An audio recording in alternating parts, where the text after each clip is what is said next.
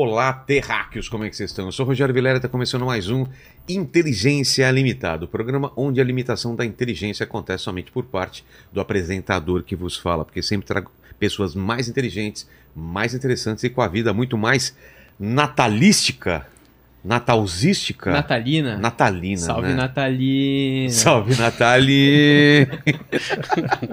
Grande defante. Grande Paquito, defante. como que vai ser essa live natalística? Galera, da- é o seguinte, essa aqui é uma live extremamente especial, então a gente vai abrir aqui a participação para as pessoas muito especiais do nosso coração, que são eles, Mike Baguncinha, Naldo Bene e os nossos membros, tá certo? Então se você não nasceu assim abençoado como o Mike Baguncinha ou o Naldo Bene, você pode se tornar uma pessoa abençoada tornando-se membro deste canal, tá Exato. certo? Então torne-se membro imediatamente e participe de todas as nossas lives, fechou? Fechou. Então quero falar com você que hoje é uma live especial, especialíssima, porque vem aqui Rafael de novo, e Rafael, como que já é um, um, um- como é um convidado frequente, você começa se apresentando, dê as suas credenciais para estar aqui. Obrigado, Rafael, por estar aqui de novo. Tua câmera é essa daqui, ó. Obrigado mais uma vez por me convidar para estar aqui com vocês. Eu sou Rafael Brito, sou professor de teologia, sou da Diocese de Piracicaba, católico, e estamos aqui hoje para falar sobre o Natal, sobre esse tema e essa data tão especial para nós católicos. Dom Devair, muito, muito bom. É, o senhor, você, Como Vossa Excelência, é, Vossa Senhoria. Vou Menos chamar de vo- você, então. Tá bom, tá ótimo. Você, muito, muito legal ter você aqui. O Rafael estava falando que é a primeira vez que um bispo vai no- a, a um podcast, né, Secular como secular, que não é da Igreja Católica. Então, estou muito feliz porque aqui a gente vai falar com muita gente que não é católica também, mas que está em casa, reunida com a família, ou vai ver esse, esse podcast depois também. Então, seja bem-vindo e se apresente para o pessoal nessa câmera aqui. Ó. Bom dia, Vilela. É, é uma alegria estar aqui no programa. É, já te conhecia pelos, pelos vídeos por- de, de mais tempo, de antes de outros tempos. Puxa, né? tomara que seja os vídeos que eu tô pensando. Exato, daquele tempo que a gente podia brincar um pouco Ah, mais. do mundo canibal, né? Ufa. Exatamente. Pensei que tinha vazado algum vídeo Não, meu. não, não Ah, é desses, tá, não. Tá bom. tá. Esses eu não vi. Não, mas não vazou nenhum também. Ainda. É, pode ser que seu celular Não, esteja grampeado, Não, mas tudo com, bem. e com inteligência artificial, daqui a pouco também, né? O pessoal vai fazer. Dá para fazer montagem. Então, eu sou Dom Devair, bispo da Diocese de Piracicaba. Estou em Piracicaba já há três anos. Trabalhei seis anos aqui eh, em São Paulo, como, como bispo auxiliar aqui em São Paulo, e depois fui transferido para Piracicaba. Estou lá. Sou natural de Franca. E. Bom, acho que a gente pode começar explicando o que faz um bispo, né? É, a hierarquia da Igreja Católica, começando pelo Papa, né? Rafael, você quer falar? O bispo fala? Não, Fala o Rafael, falar, deixa o. Rafael Você falar que falado ele, que tinha- ele explica o- primeiro. Você tinha me falado que ele é um bispo. O que que você falou? Gente, eu tava explicando pro Vilela Sem que, exagerar. É, que ele, era um, ele é o bispo ordinário de ordinário Piracicaba. é uma palavra Aí- não legal, não é? É. Ordinário! O que quer dizer ordinário? Quer dizer que é, é- é- ele é designado a uma cidade, é isso? Exatamente. Ele é o bispo titular daquela diocese, né? Mas o senhor pode E explicar uma melhor. diocese é o que? É uma. Uma diocese é aquilo que nós definimos como uma igreja particular. Ela é particular no sentido que ela reúne uma quantidade de municípios, né? Tem algumas particularidades. Por exemplo, a diocese de eh, Guarulhos é só o município de Guarulhos, né?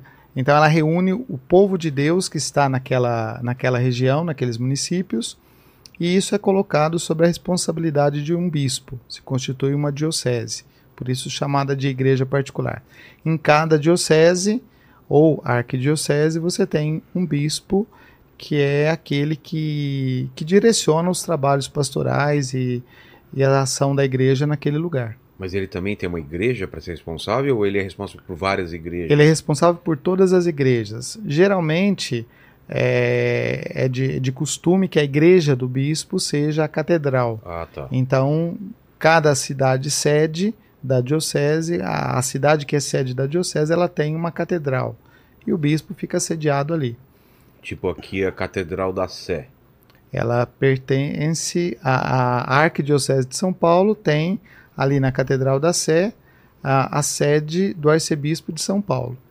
São Paulo é uma, é uma cidade um pouco particular, né? Porque São Paulo, dentro do município de São Paulo, você tem quatro dioceses. Nossa. Você tem a Arquidiocese de São Paulo, você tem a Diocese de Campo Limpo, que é um bairro, a Diocese de São Miguel, que é outro bairro, e a Diocese de Santo Amaro, que é outro bairro.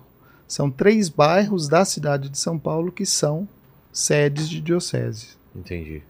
E como que é essa hierarquia da Igreja Católica?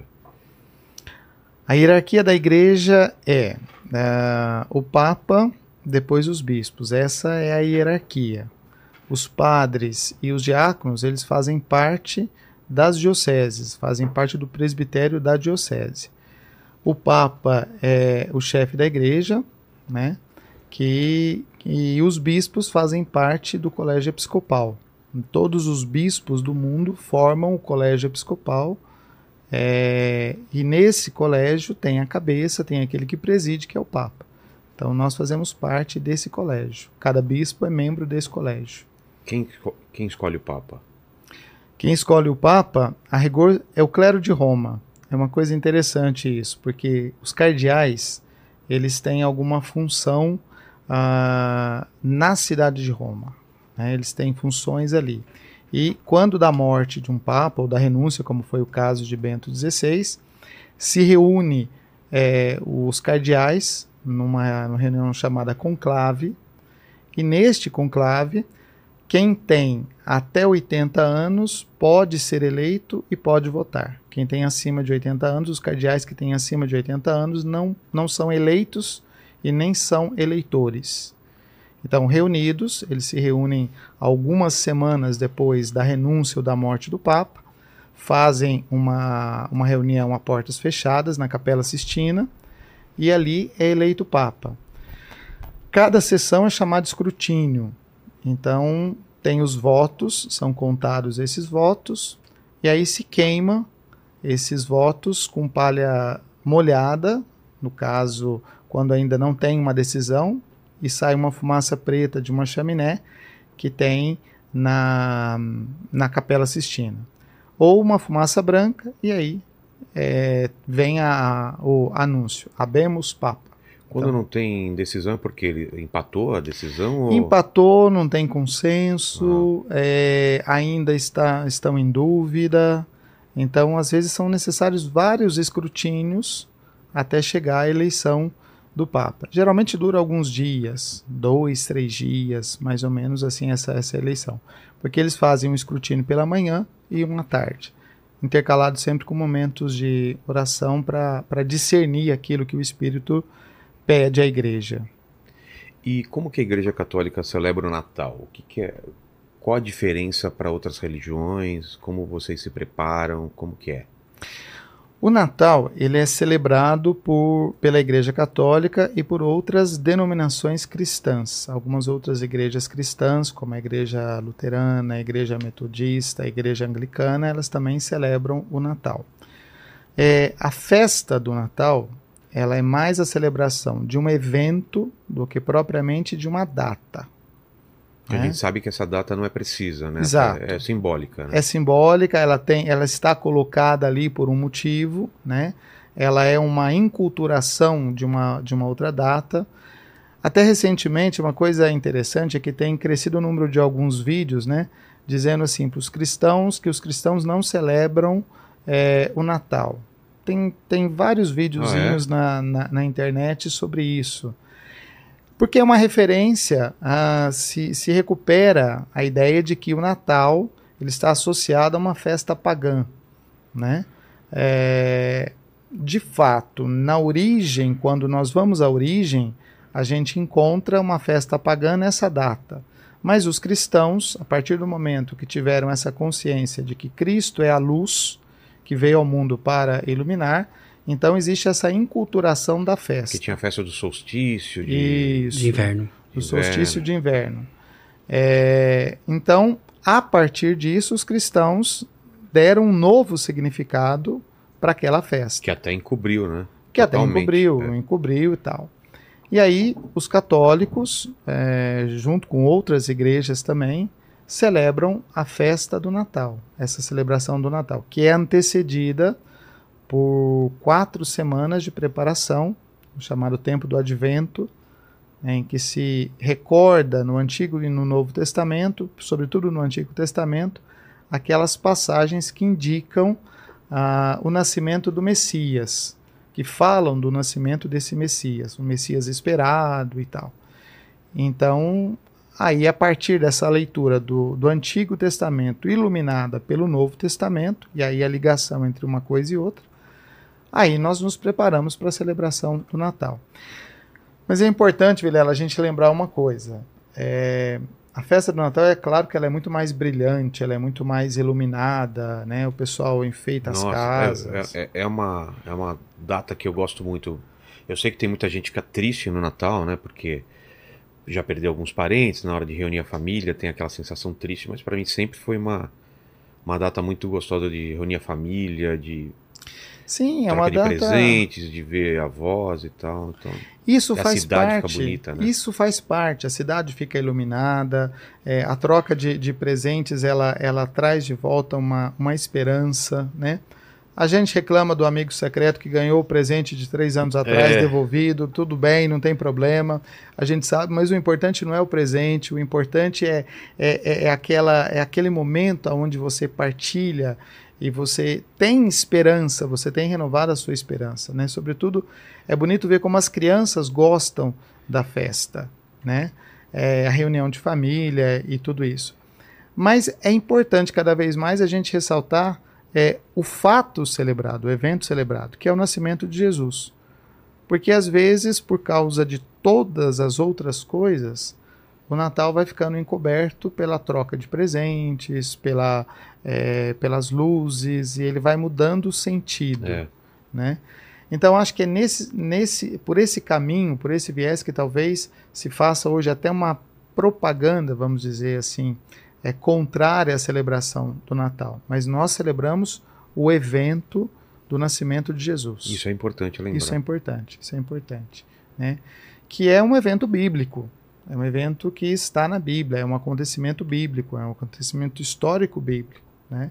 O nascimento de Jesus, que é acompanhado pelos anjos, que é acompanhado pelos pastores, que é acompanhado pelos reis que vêm do Oriente, é, que é acompanhado até pela própria cidade de Jerusalém. É, e o Papa Bento XVI, quando escreveu o livro sobre, sobre Jesus, ele tem um comentário muito interessante ele fala assim que Jerusalém se movimentou, se, se espantou três vezes, no nascimento, na entrada de Jesus e na morte de Jesus. Né? E essa entrada de Jesus, né, essa chegada de Jesus, o nascimento, o, os magos vão primeiro a Jerusalém.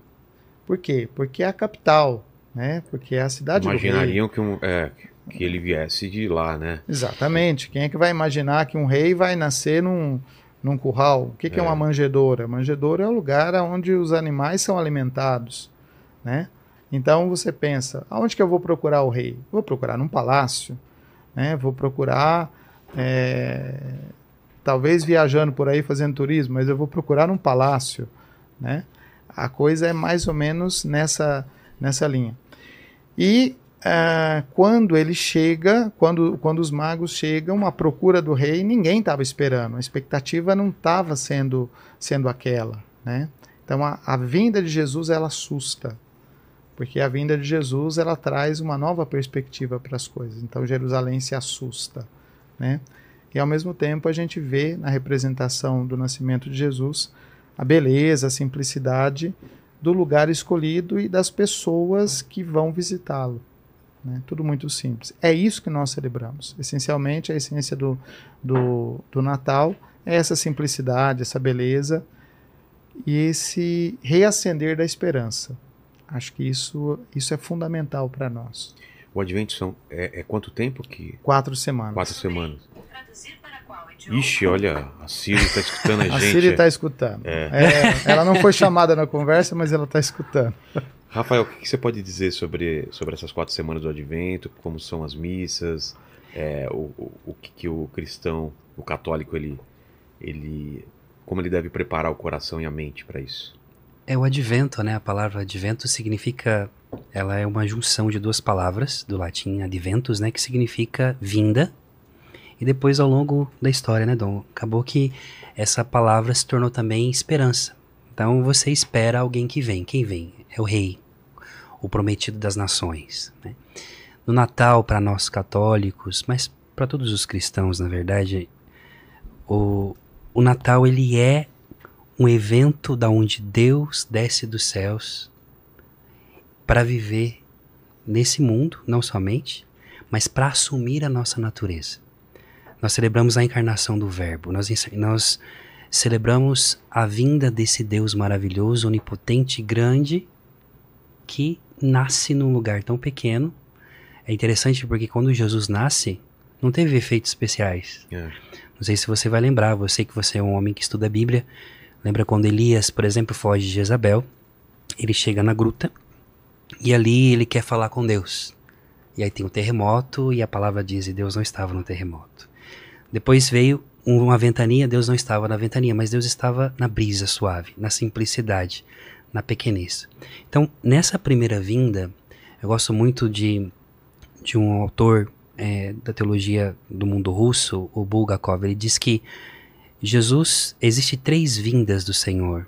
A primeira numa manjedoura, depois a gente vai explicar para você essa vinda intermediária que ele vai falar que é através dos sacramentos.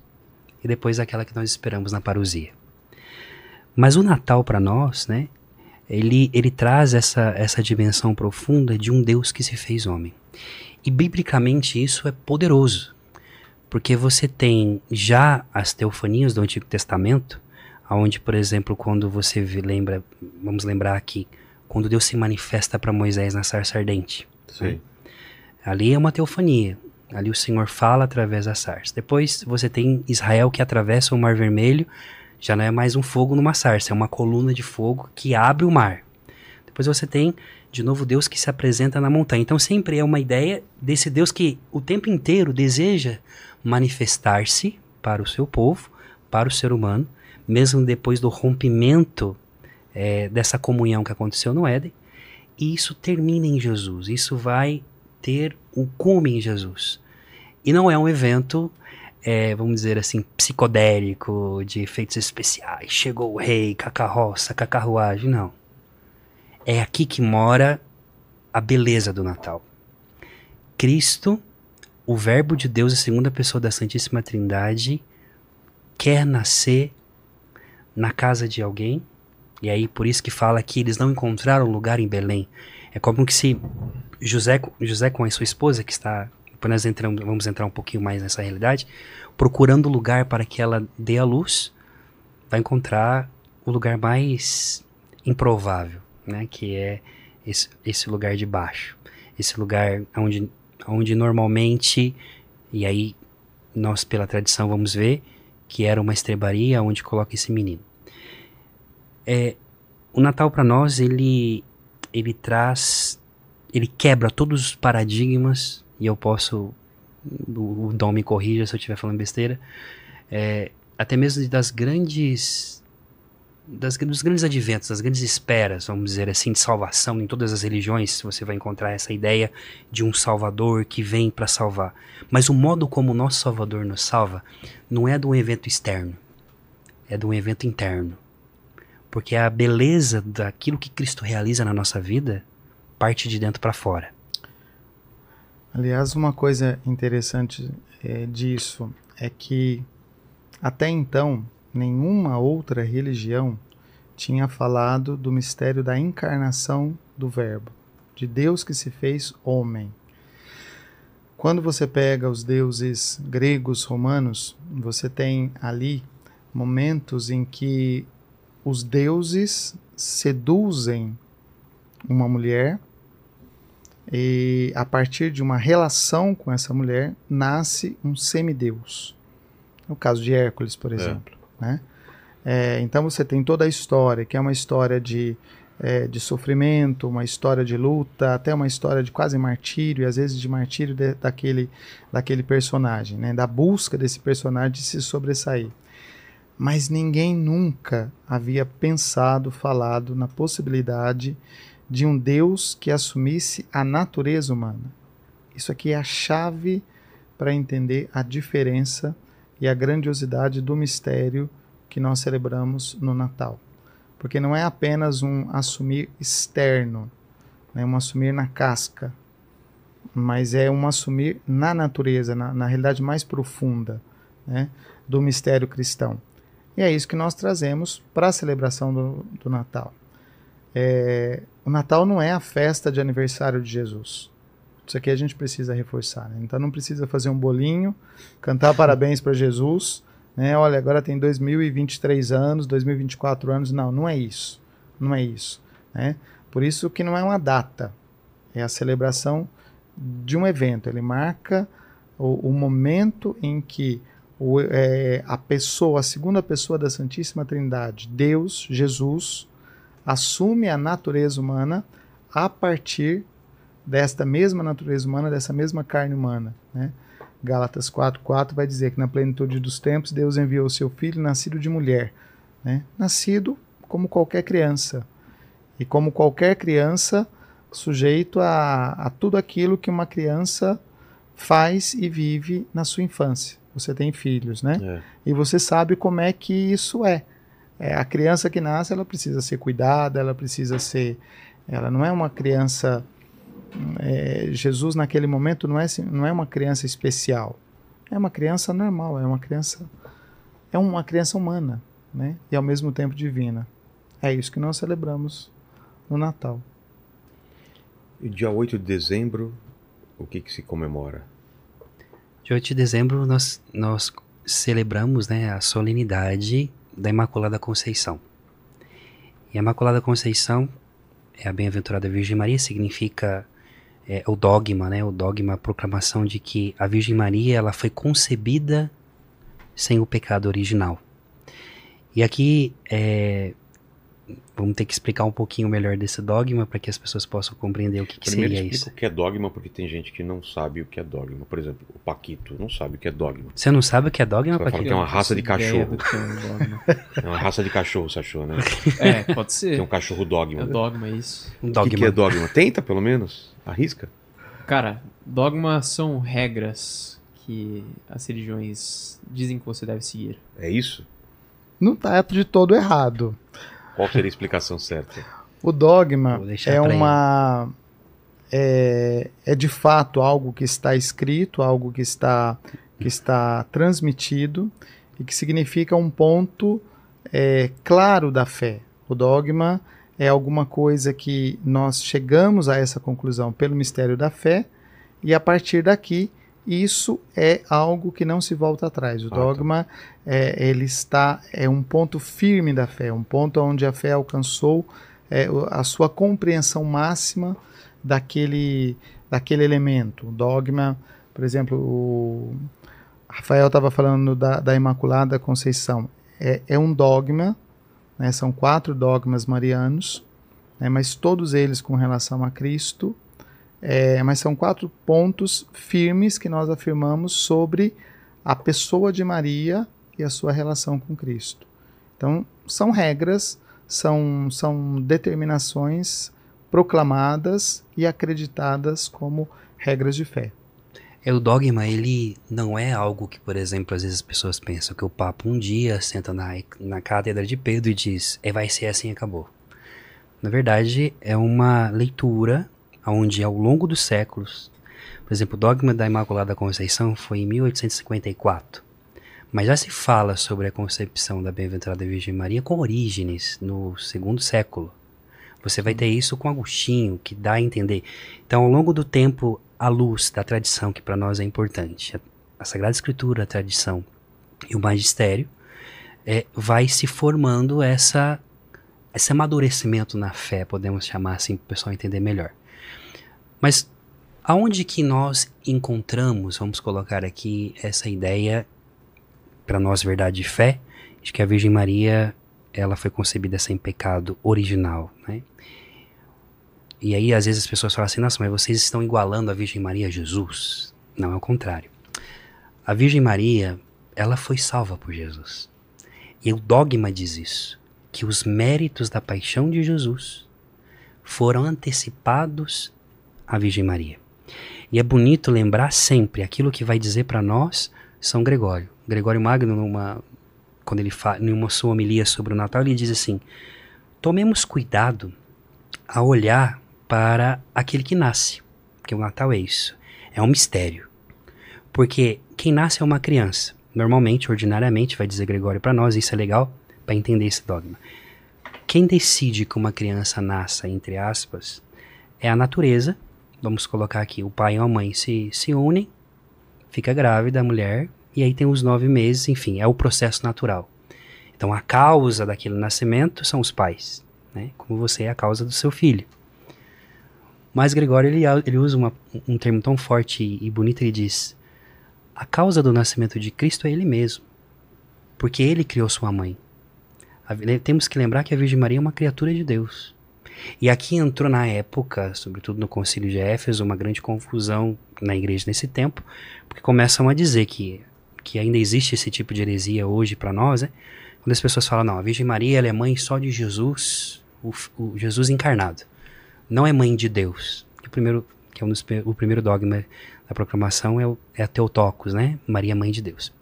Agora, como que ao longo do tempo foi se percebendo que a Virgem Maria foi preservada? Esse é o dogma. Ela foi preservada por quem? Por alguém maior que ela, que pode fazê-lo, que é o próprio Deus. Por exemplo, quando em Lucas capítulo, é capítulo 1, versículo 26, fala para nós que o anjo Gabriel foi enviado a uma cidade, né, em Nazaré, e ele é uma virgem desposada do varão chamado José, tá assim na palavra. Ele entra onde ela está e ele a sauda com o um nome em grego, né? É, é caritomene, que significa plena de graça. Tanto que em latim, quando nós rezamos Ave Maria, é plena, graça é plena. Ela tem a plenitude da graça de Deus, habita em, nela.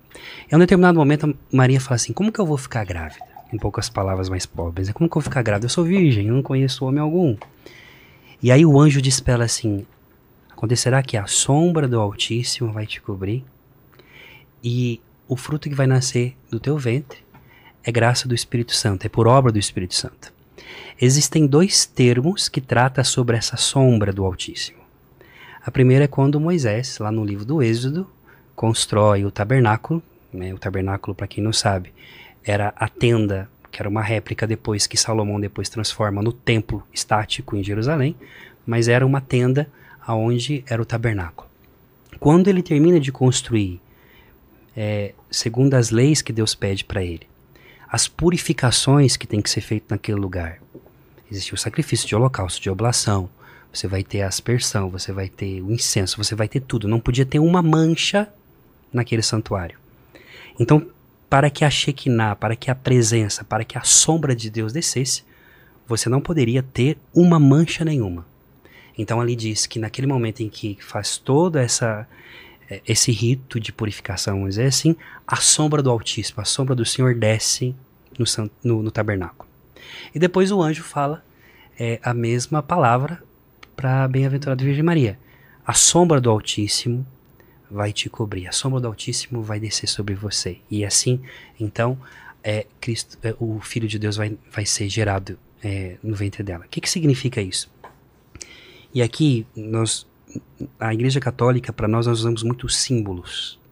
Sobretudo porque no início da Igreja, a simbologia, eu peço para que o Dom me, me ajude aí, que essa é a área dele, né?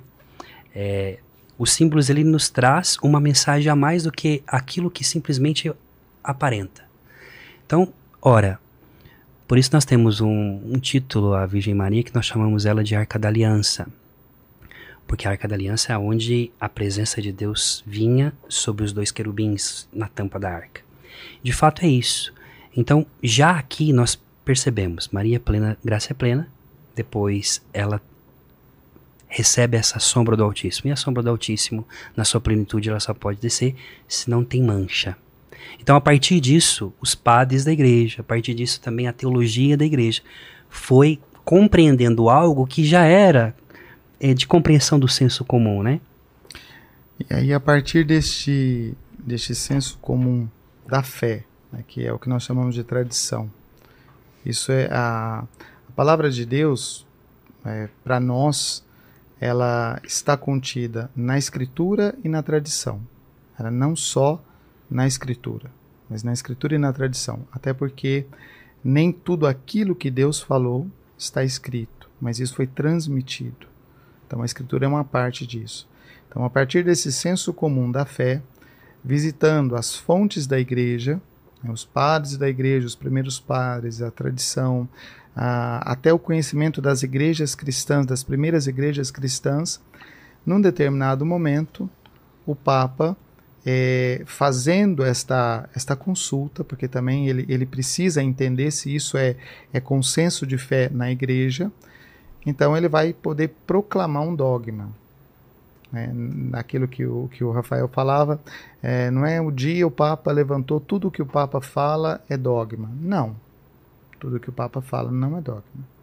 O dogma é, é em matéria de fé, em matéria de costumes, em matéria de, de moral, aquilo que é ensinado pela igreja, mas isso tem que estar vinculado com a, a escritura e a tradição. Então não se tira desse tesouro da igreja alguma coisa que não seja verdade, que tenha sido criado, né? E os dogmas, eles têm, eh, o dogma da, da, da Imaculada Conceição justamente é isso, esse esclarecimento que vem lá, desde o Antigo Testamento, passou pelos padres da igreja, foi compreendido dessa forma, foi celebrado. Então, a Imaculada Conceição sempre foi uma verdade de fé? Sim, sempre foi uma verdade de fé mas ela só chega a essa plenitude de clareza, de esclarecimento no século XIX. Então é aí que o Papa proclama aquele dogma. E ele proclama como autoridade da Igreja. Né? Porque ele, tendo visto isso na Igreja, ele tendo olhado para toda a tradição da Igreja, ele proclama. E o interessante é, dos dogmas marianos, sobretudo, né, é que não se refere simplesmente a pessoa de Maria.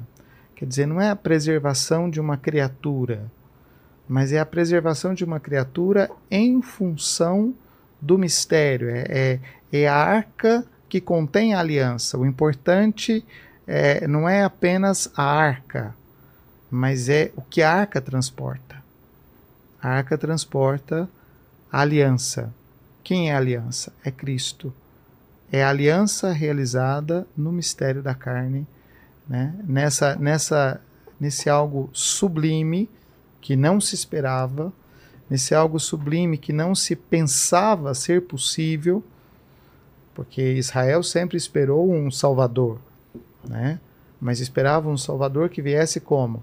Que viesse poderoso, que, que, que, que se fizesse grandioso, que chegasse cheio de efeitos pirotécnicos, né? E não é assim. É, o mistério começa num diálogo muito simples entre o anjo e Maria, né? É o anjo que se coloca na presença dela e saúda, né? E é uma saudação que vinda da parte de Deus, não é uma saudação assim é, momentânea ou futura. É, ave cheia de graça, né? Bendita cheia de graça, é, não, Maria já está cheia da graça. E ele diz: aquilo que vai se realizar em você. Então, isso sim, ainda vai se realizar. Mas o ave cheia de graça é algo que já antecede, já é anterior a, a, a aquele momento. Então, Maria já está cheia dessa graça. E você tem duas mulheres só, Vilela, que é, podemos dizer assim, foram criadas sem pecado. A primeira é Eva não tinha pecado, né? Ela peca pela desobediência, né? A gente conhece o relato bíblico é, ali do capítulo 3, onde o Senhor diz, olha, vocês podem comer de todas as árvores do jardim, menos essa, do conhecimento do bem e do mal. Ela é tentada por uma serpente, essa serpente, nós, nós, nós sabemos que essa serpente, disfarçada de serpente, é um anjo caído, que, de alguma forma, anuncia a ela, olha, o que Deus falou para você, ele sabe que se você comer desse fruto, você vai ser igual igual ele. Então, portanto, a engana, anuncia a ela algo enganoso, e ela ao dar ouvidos a esse anjo caído, né, ela então depois entrega ao seu marido frouxo Adão, né, porque é, biblicamente é o homem, Adão recebeu a missão de cuidar de toda a criação de Deus, ele não cuidou da sua esposa e deixou o inimigo da nossa alma é, enganar a sua esposa. Né? Muitas, muitas vezes fizemos algumas leituras, até mesmo, vamos dizer assim, injustas em relação a Eva, do relato, como se a culpa fosse de Eva. Mas Paulo vai dizer que é por um só homem que o pecado entrou. Então, por quê? Porque o homem é a cabeça, o homem é o responsável. Ele foi dado a ele a missão de, de cuidar, de preservar. Se ele estivesse cuidando da sua esposa de fato, não, não tinha, né? Dormindo. Tivesse dormindo, né? não estava sendo seduzida. Então, veja, Eva cai por causa de um anúncio de um anjo caído, que tem como missão a destruição da nossa vida. Maria, ela também recebe o anúncio de um anjo, mas diferente, ela obedece sem compreender na sua plenitude, porque humana, ela vai obedecer isso, que é o que é lindo em Nossa Senhora, né?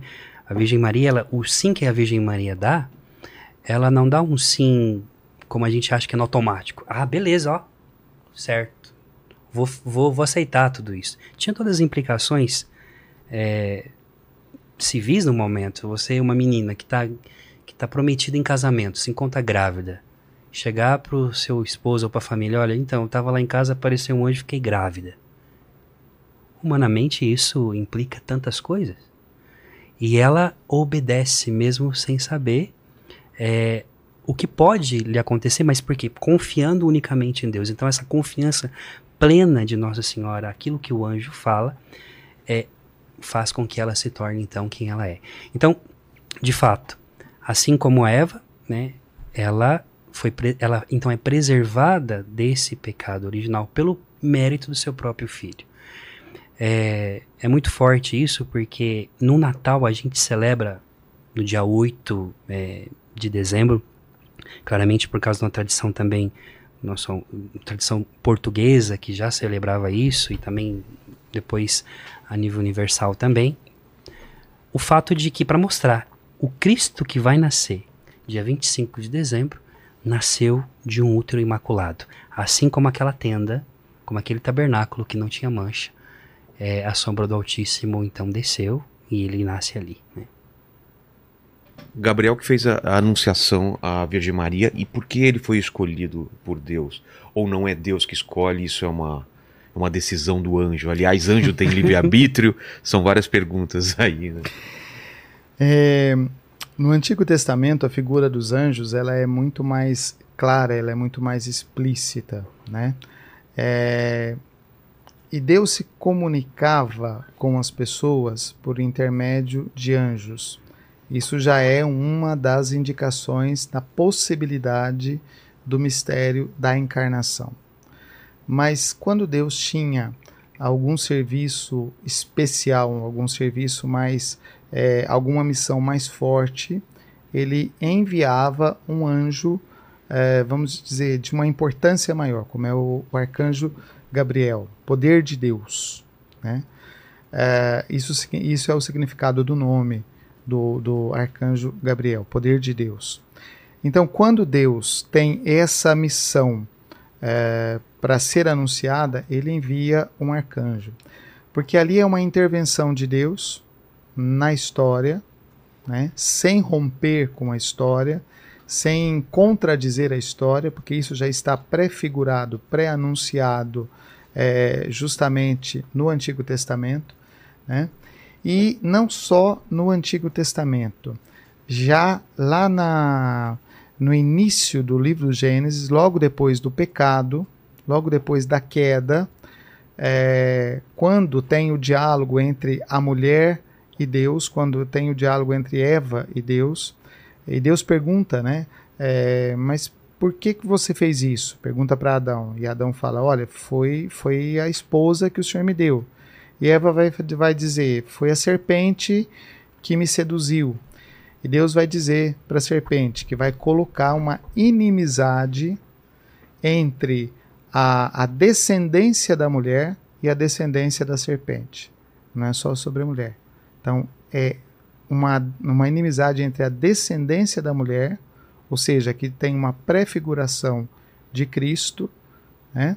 É, e, uma, a, e a descendência da serpente. Então aqui você já tem uma prefiguração lá na frente de Maria, de Maria e do Cristo, daquele que seria enviado para resgatar no isso. Não, no Gênesis. Não, não, mas é, tô falando no futuro. É, Sim. Essa geração de serpente e a- geração Sim, dela. para o futuro, mas não necessariamente Apocalipse. Você tem é, uma. Porque, porque é, é ela que vai pisar na cabeça da serpente? Isso, mas é a descendência da mulher, Ah, tá. né? E, e qual seria a descendência da serpente?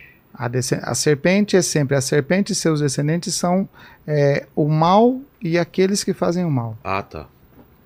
O mal e os anjos decaídos. Não é só, somente Satanás. Satanás e os outros anjos decaídos. Então, toda essa realidade de mal, ela vai ser vencida pela descendência da mulher, que é o Cristo. Então, isso aqui já é uma prefiguração que está lá, é, lá na frente. E na, na plenitude dos tempos, quando chega a hora desse acontecimento, Deus vai enviar o arcanjo Gabriel. É o poder de Deus para anunciar o início da realização dessa promessa. Quando ele anuncia, começa a gestação? Quando ele anuncia, começa a gestação. Ela con- concebe pelo Espírito Santo, né? Ela concebe pelo Espírito Santo e a partir desta concepção, que é um ato divino, ali começa a realizar aquela aliança que foi prometida lá atrás.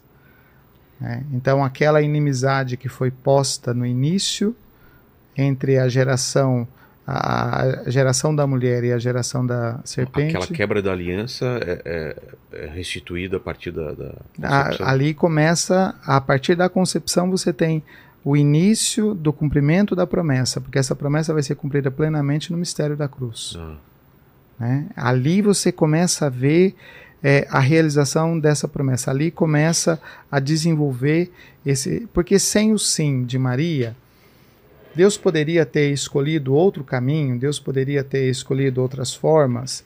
Né? Santo Tomás de Aquino vai dizer: olha, isso cabe a Deus, Deus poderia ter escolhido qualquer outra forma. Porém, ele escolheu esse caminho, que é o caminho natural. né? E que é o caminho, no fundo, o mais difícil.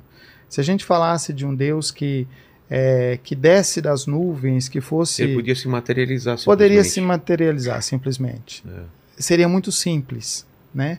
Mas Deus escolhe um caminho que é mais difícil, mas um caminho que passa por uma maior proximidade com a nossa realidade. Proximidade com a, com a realidade humana, que é a natureza humana. Experimentar aquilo que o ser humano experimenta, menos o pecado. Porque o pecado não foi criado por Deus. O pecado é a desobediência do homem ao projeto de Deus. Na realidade, o pecado é a desconfiança de Deus. Então, se Eva desconfia que aquela, aquela palavra de Deus é, é verdade, Maria não desconfia. Maria pergunta: Olha, como é que vai se dar isso? Afinal de contas, tem toda aqui uma, uma história humana. Eu não sou casada. Maria estava comprometida. Era um compromisso sério, era um, era um noivado que já indicava que o casamento estava próximo. Mas Maria não estava casada. Né? Casamento judaico, a gente pode dividir ele em três momentos principais: o compromisso anterior, né? é, a celebração e a consumação. O compromisso anterior ele vai é um período de preparação, é, de, de, de, de uma aliança, de uma, de uma certeza. Olha, aqui nós, nós já vamos realmente nos casar. Isso já foi escolhido, já foi determinado pelos pais, já tem toda essa, essa parte. A celebração propriamente dita, que é a realização da festa de casamento, né, com todas as promessas, com todo o ritual, né, o ritual da entrega da noiva ao noivo, tudo isso, e depois é a consumação, que é o ato aonde o matrimônio é consumado, ou seja, o ato carnal que consuma aquela realidade. É, no caso aqui, nós estamos no tempo da, da, da, daquela primeira fase, mas Maria já está dada em casamento a José. Isso já é uma certeza. Né? E esse acontecimento ele é extraordinário, acontece antes dessa coabitação. E ali a gente pode perceber, assim, pensar quais são as consequências disso para Maria. Né? E ela recebe um comunicado que não é uma coisa simples. Ela recebe isso através de um arcanjo. Mas a gente pode imaginar como é que fica a, a vida de uma pessoa que não tem condições é, humanas para compreender aquela situação. Ela recebe um comunicado da parte de Deus. Então, Maria tinha uma certeza de fé, Maria tinha um conhecimento de fé, uma experiência de fé com Deus, e ela sabe que Deus não faz as coisas de forma equivocada, enganosa. Então, Deus envia o arcanjo, que significa poder de Deus, arcanjo Gabriel, para fazer esse comunicado. E a partir desse comunicado e desse questionamento que Maria levanta, como é que vai se dar isso? É, e da resposta do anjo, que isso será obra do Espírito Santo. Então ali você tem a concepção. E a partir dali, toda a história segue, né? E Maria disposta a viver isso.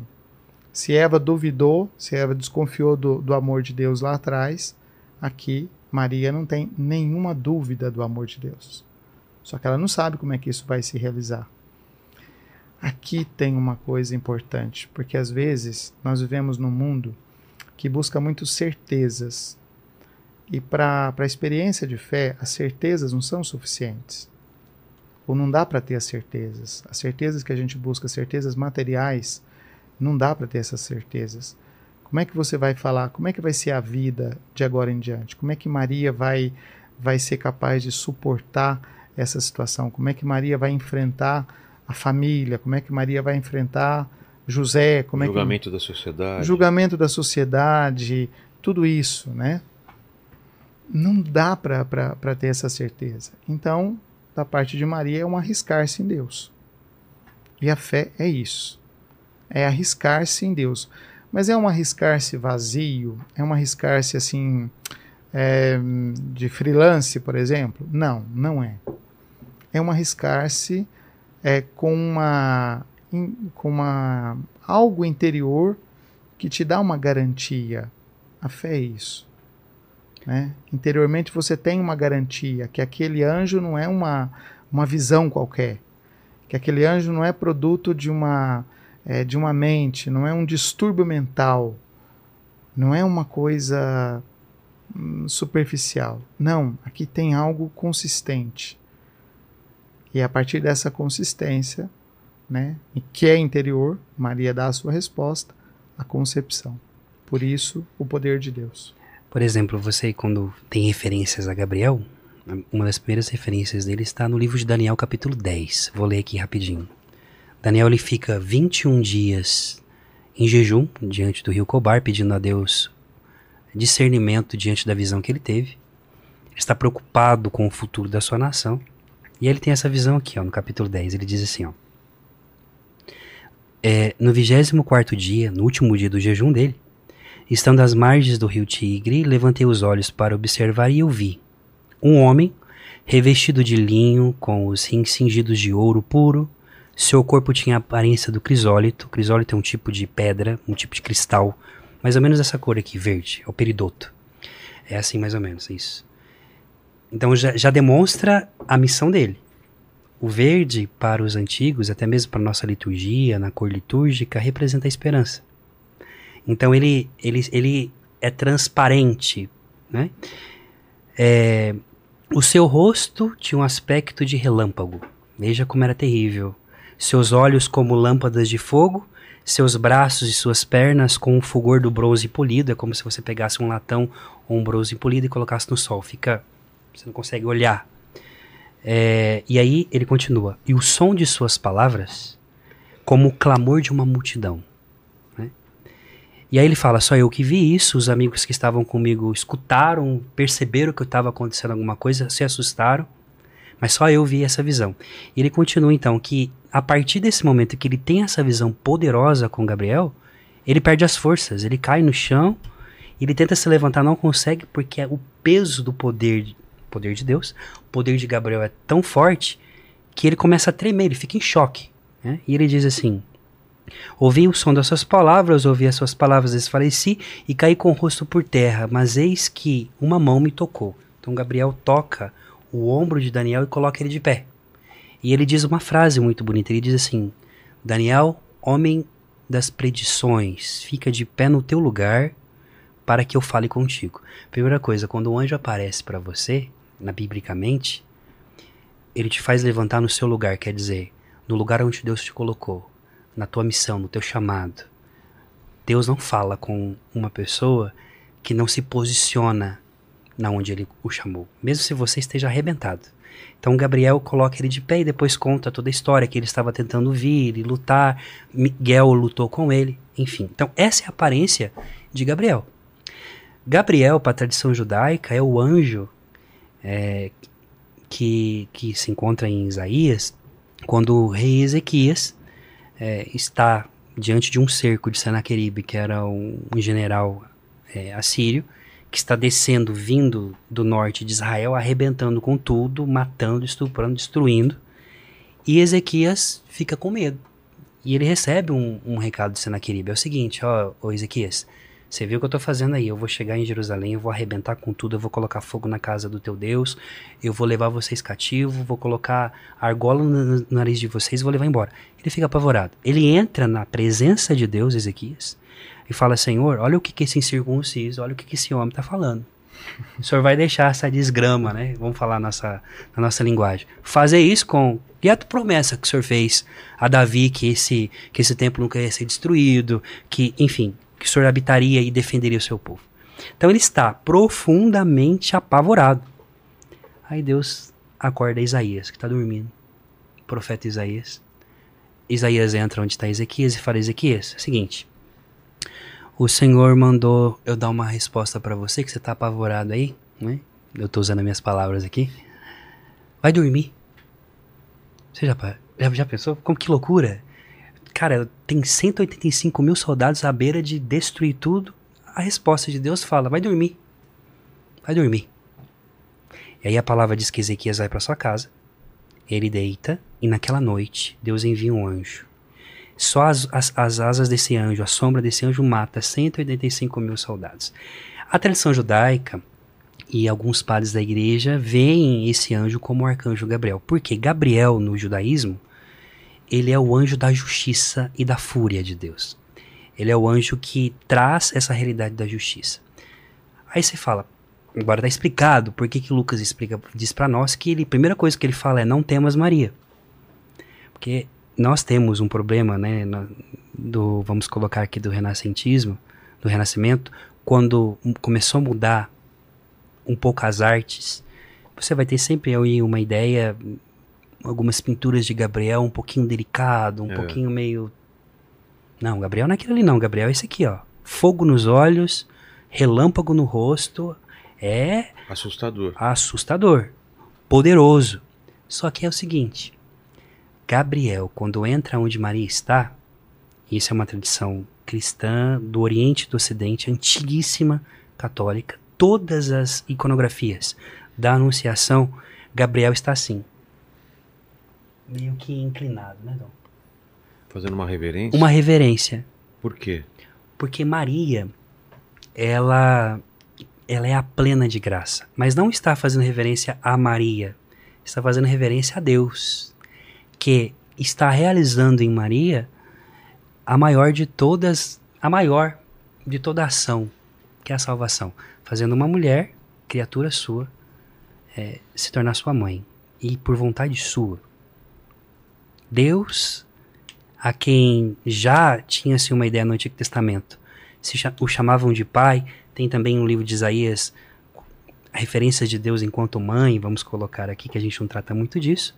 Deus agora, para nos salvar, que é o caminho da via difícil que o, bispo tava, que o Dom estava dizendo, Deus quer ter uma mãe, quer chamar de mãe, quer ter um pai adotivo, quer, quer experimentar e estar próximo a tal ponto de nós que nesse Natal a gente celebra simplesmente, e essa é a beleza de tudo isso, um Deus feito menino. O Todo-Poderoso que agora tem, tem que ser protegido, guardado do frio. Como é que você explica isso? E esse Deus Todo-Poderoso que depois, é, e aqui na perspectiva do projeto de Deus, nós temos uma completa inversão da lógica enquanto nas outras religiões você fala de um Deus, do homem que busca Deus, aqui você fala de um Deus que busca o homem.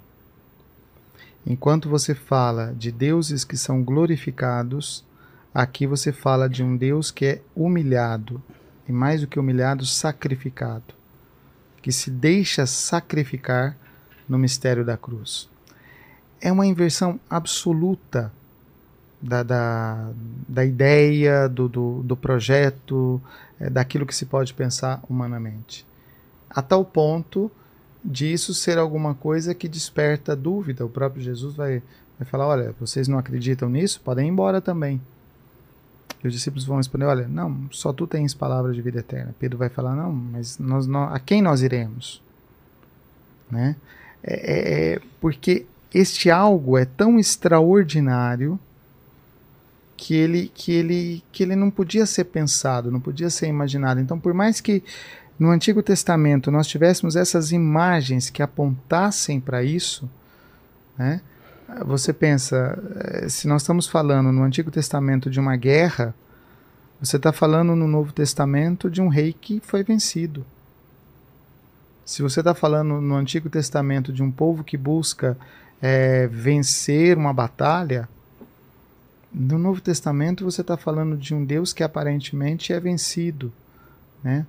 É, e a partir de uma situação muito simples, né? Um diálogo.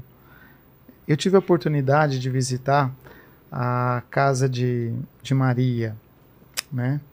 É, e essa eu falo que essa foi uma das experiências mais marcantes da minha vida, porque nós estávamos numa fila, nós éramos vários bispos, nós estávamos numa fila esperando para passar é, na gruta aonde Maria recebeu a visita do anjo, né? E, e a gente estava ali esperando, a gente, eu, eu já tinha passado e a grade estava fechada. E, e, o frade, porque essa, essa, essa igreja ela está sob o cuidado dos franciscanos. O frade que cuida dessa, dessa igreja, ele, ele mora em São Paulo, ele é de São Paulo, mas atualmente mora lá na Terra Santa. E ele chegou assim, né, me pegou pelo braço e me chamou de, de Abá, né, que é a maneira como eles chamam os bispos ali, assim. Ele me chamou, é, me pegou pelo braço, eu estava no fim da fila porque eu queria passar de novo, e ele, e ele falou assim: Não, vem aqui, vem aqui, vem aqui. E eu não estava entendendo aquela história. Né? E, e aí a gente foi, deu a volta, entrou por uma porta e nós chegamos atrás e fomos ver a casa de Maria, o lugar onde ela estava, né? Onde, onde que foi a cozinha de Nossa Senhora, que foi a casa de Nossa Senhora, que foi a casa da família dele, dela, né? E aí ele falou assim: agora vamos descer por aqui. Nós descemos lá no lugar aonde o anjo, é, o anjo falou com ela. E tinha um banquinho assim, né? É, e ele falou: senta nesse banquinho aqui.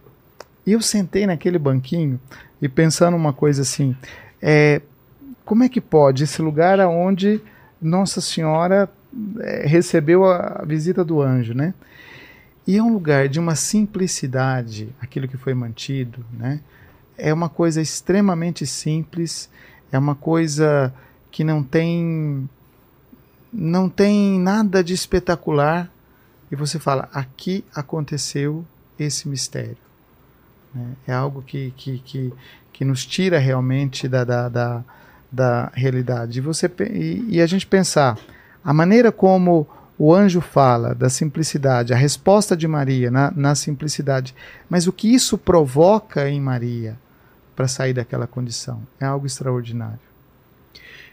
Jesus nasceu de Maria e Jesus é Deus. Então, Maria é mãe de Deus. Como explicar isso se Deus não tem um começo, né? Se não tem um nascimento? Eu acho que essa pergunta muita gente já se fez, né? Sim. É... E tem na, na, oração, né? Maria, Mãe de Deus. Santa Maria, Mãe Sim, de Deus. Santa Maria, Mãe Santa de Maria, Deus. Isso sempre quando era criança, sempre me, me confundia esse negócio. Uhum. Pô, Deus tem mãe? Mãe é uma coisa tão boa que até Deus quis ter. É.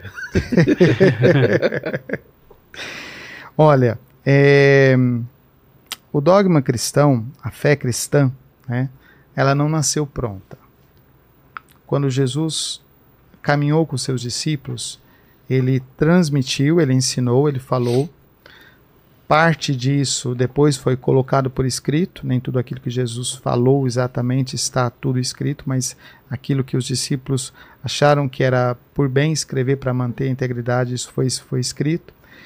E essa fé, ela foi sendo é, esclarecida, não construída, mas ela foi sendo esclarecida com o tempo.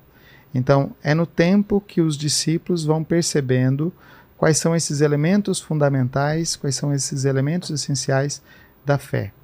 Né? O, o primeiro concílio de Éfeso, que é o quarto concílio cristão, quarto concílio da igreja, da igreja católica, é, ele vai trabalhar justamente esse tema. Né? Por quê?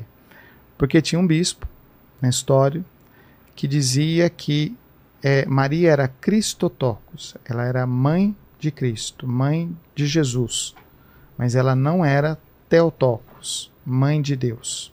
Ele fazia uma separação entre a natureza humana e a natureza divina. E esse concílio, ele vai se reunir justamente para combater essa heresia, dizendo: não, Maria é mãe de Deus. Por quê? Porque não há separação entre as duas naturezas. O grande problema aqui colocado é quando nós queremos separar a natureza humana da natureza divina. Isso nós não podemos fazer. Não dá para separar uma natureza da outra, não dá para separar uma realidade da outra.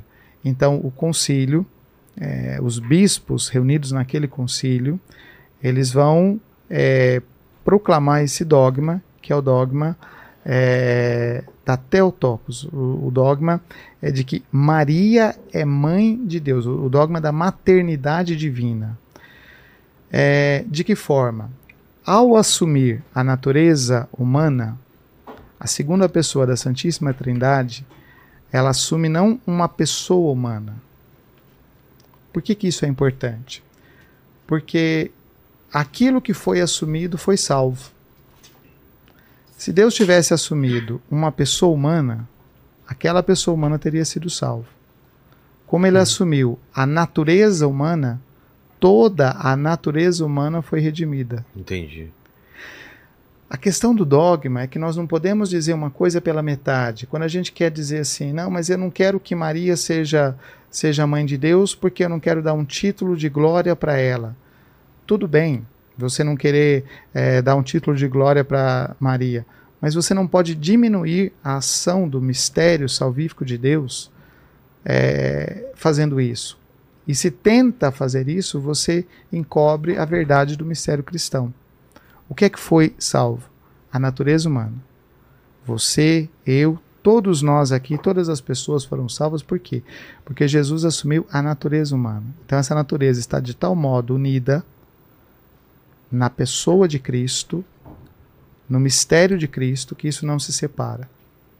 Então, uma vez que esse Verbo de Deus se fez carne no seio de Maria, quem nasce? Nasce o Filho de Deus. Então, Maria é Teotocos. Maria é mãe de Deus. Né? Esse quarto concílio, nós estamos falando, esse, esse, esse quarto concílio no século, no século IV, nós estamos falando dos quatro primeiros séculos é, do cristianismo. Isso era tão importante e às vezes hoje se trata isso como uma coisa assim de menos importância. Vamos falar que Maria é só mãe de, mãe de, de Jesus e tá bom. Não. Porque se eu falo que ela é só mãe de Jesus, eu estou afirmando que ele assumiu só uma pessoa. É. Esse é o ponto-chave. E a partir disso se desenvolve é, é, esse, esse, essa, esse dogma, né, Mariana, da maternidade divina, que para nós é importante e que para nós é celebrado por causa disso. Ainda sobre o arcanjo Gabriel, por exemplo, eu dizia né, que Gabriel é o anjo da justiça. Isso é, uma, é um estudo que fiz é, e faz sentido. Tomás de Aquino, ele, São Tomás de Aquino, ele ao fazer também uma leitura de Aristóteles, ele vai pegar a ideia da virtude da justiça. O que é a virtude da justiça? O que é a justiça? Justiça é dar ao outro aquilo que lhe compete.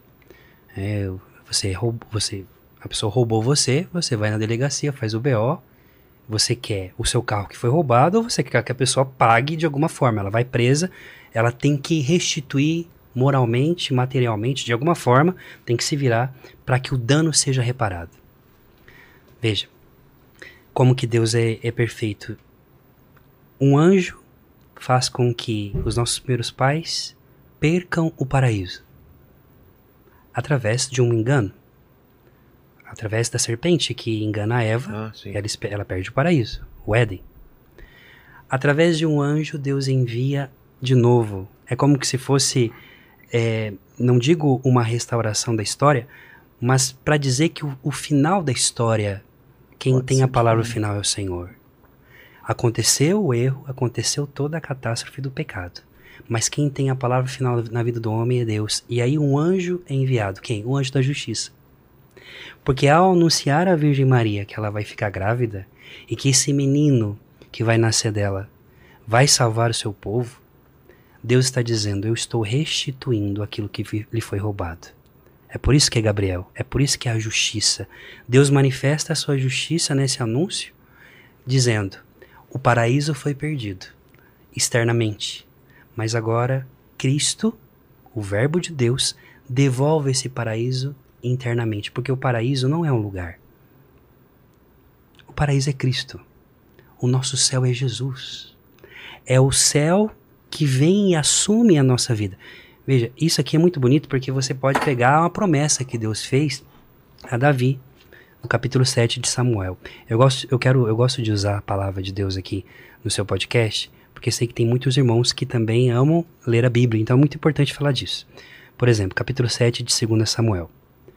Quando o rei, Davi, né? quando o rei ocupou a sua casa, e o Senhor tinha livrado de todos os seus inimigos em redor, Davi disse ao profeta Natã: Vê, eu habito numa casa de cedro, e a arca do Senhor, a arca de Deus, habita numa tenda. Natã respondeu ao rei: Vai e faz o que está no teu coração. E Davi estava pensando de construir o templo para Deus, como era uma casa, então, assim como a casa de, de cedro dele, ele queria construir o templo. Nós sabemos que foi Salomão, seu filho, que recebeu essa missão.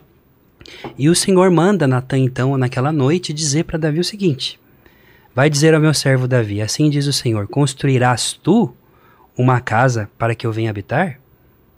Em casa nenhuma habitarei de, habitei desde o dia que vos fiz subir do Egito os israelitas até o dia de hoje, mas andei de acampamento em acampamento, vivendo em tenda.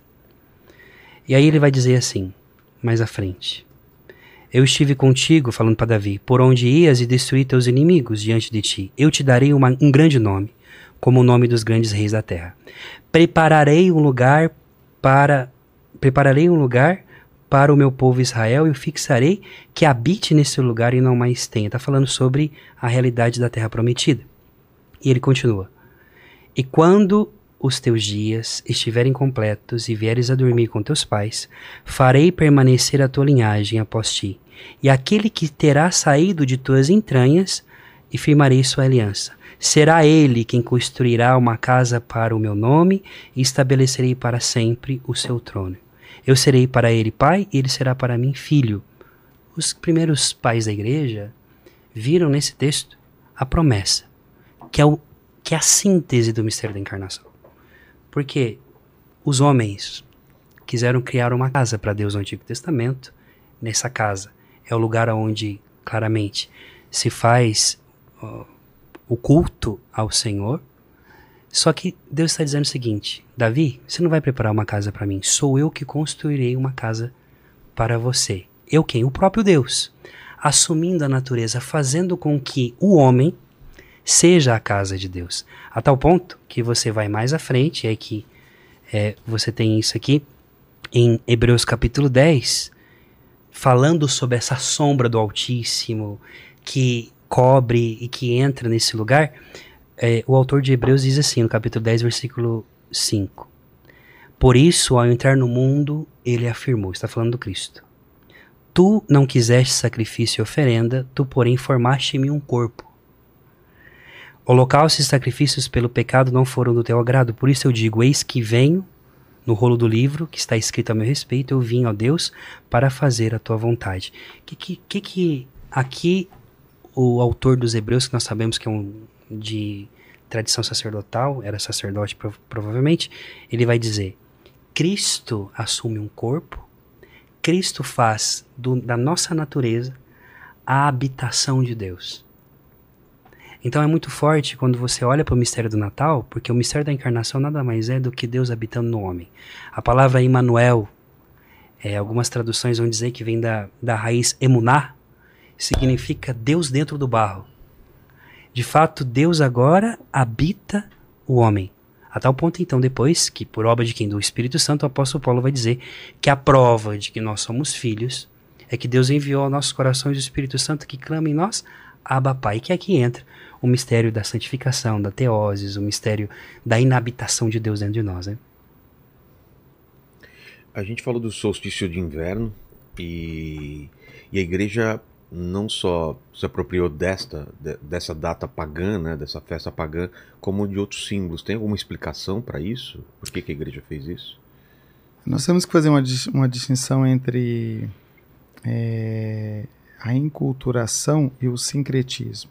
O sincretismo é quando você pega um elemento e simplesmente muda ele de lugar e mantém o significado, o sentido dele. Né? Então, isso aconteceu, por exemplo, quando no início da colonização os escravos foram trazidos e eles associaram as suas divindades aos deuses ou às imagens, mais que isso, as imagens é, presentes nas igrejas é, do, do, do, dos, dos seus senhores. Então Entendi. aí você tem um sincretismo. Quando você tem uma inculturação, aquele elemento ele é um elemento que é assumido, mas ele recebe uma, um significado novo a partir do mistério cristão, a partir da fé cristã. Né? A inculturação ela aconteceu na igreja é, desde o princípio. É, isso já vinha também acontecendo na cultura judaica, mas no, no, cristianismo isso, isso, isso se deu porque à medida que a palavra, que a mensagem cristã, ela foi chegando a outros lugares, o que é que se percebeu? Que ali havia elementos chamadas sementes do verbo que estavam espalhadas, que eram vividas de alguma forma por aquela cultura, até por aquela forma religiosa, que se esclarece com o mistério de Cristo. Então, elementos que foram assumidos, elementos que foram é, é, dentro da fé, mas com significado iluminado pela pessoa de Cristo ou pelo mistério cristão. Isso aconteceu, isso acontece. É, exemplo disso. Por exemplo, nos ritos, você tem uma variedade muito grande de ritos é, nós conhecemos mais, mais claramente, mais, mais próximo de nós, o rito romano. Mas dentro da igreja existem vários ritos. Ritos com formas celebrativas diferentes. Ritos celebrativos com é, paramentos litúrgicos diferentes. É, ritos celebrativos com até com calendários que se diferenciam um pouco uns dos outros. Por quê? Por causa dessa enculturação. No Natal, a gente tem muitos elementos assim. Por exemplo, a árvore de Natal. É, é um elemento que foi, que foi trazido é, do mundo germânico, que era uma forma de se expressar é, da expectativa do novo, da expectativa da, da primavera, né? Então, olha, vamos enfeitar essas árvores, vamos trazer coisas alegres, né? É o solstício de inverno, aonde eh, as noites são longas, os dias são pequenos, mas a, as pessoas tinham essa expectativa, olha, está terminando o inverno, daqui a pouco vem a primavera, então começaram a, a colocar nas árvores esse, esses enfeites.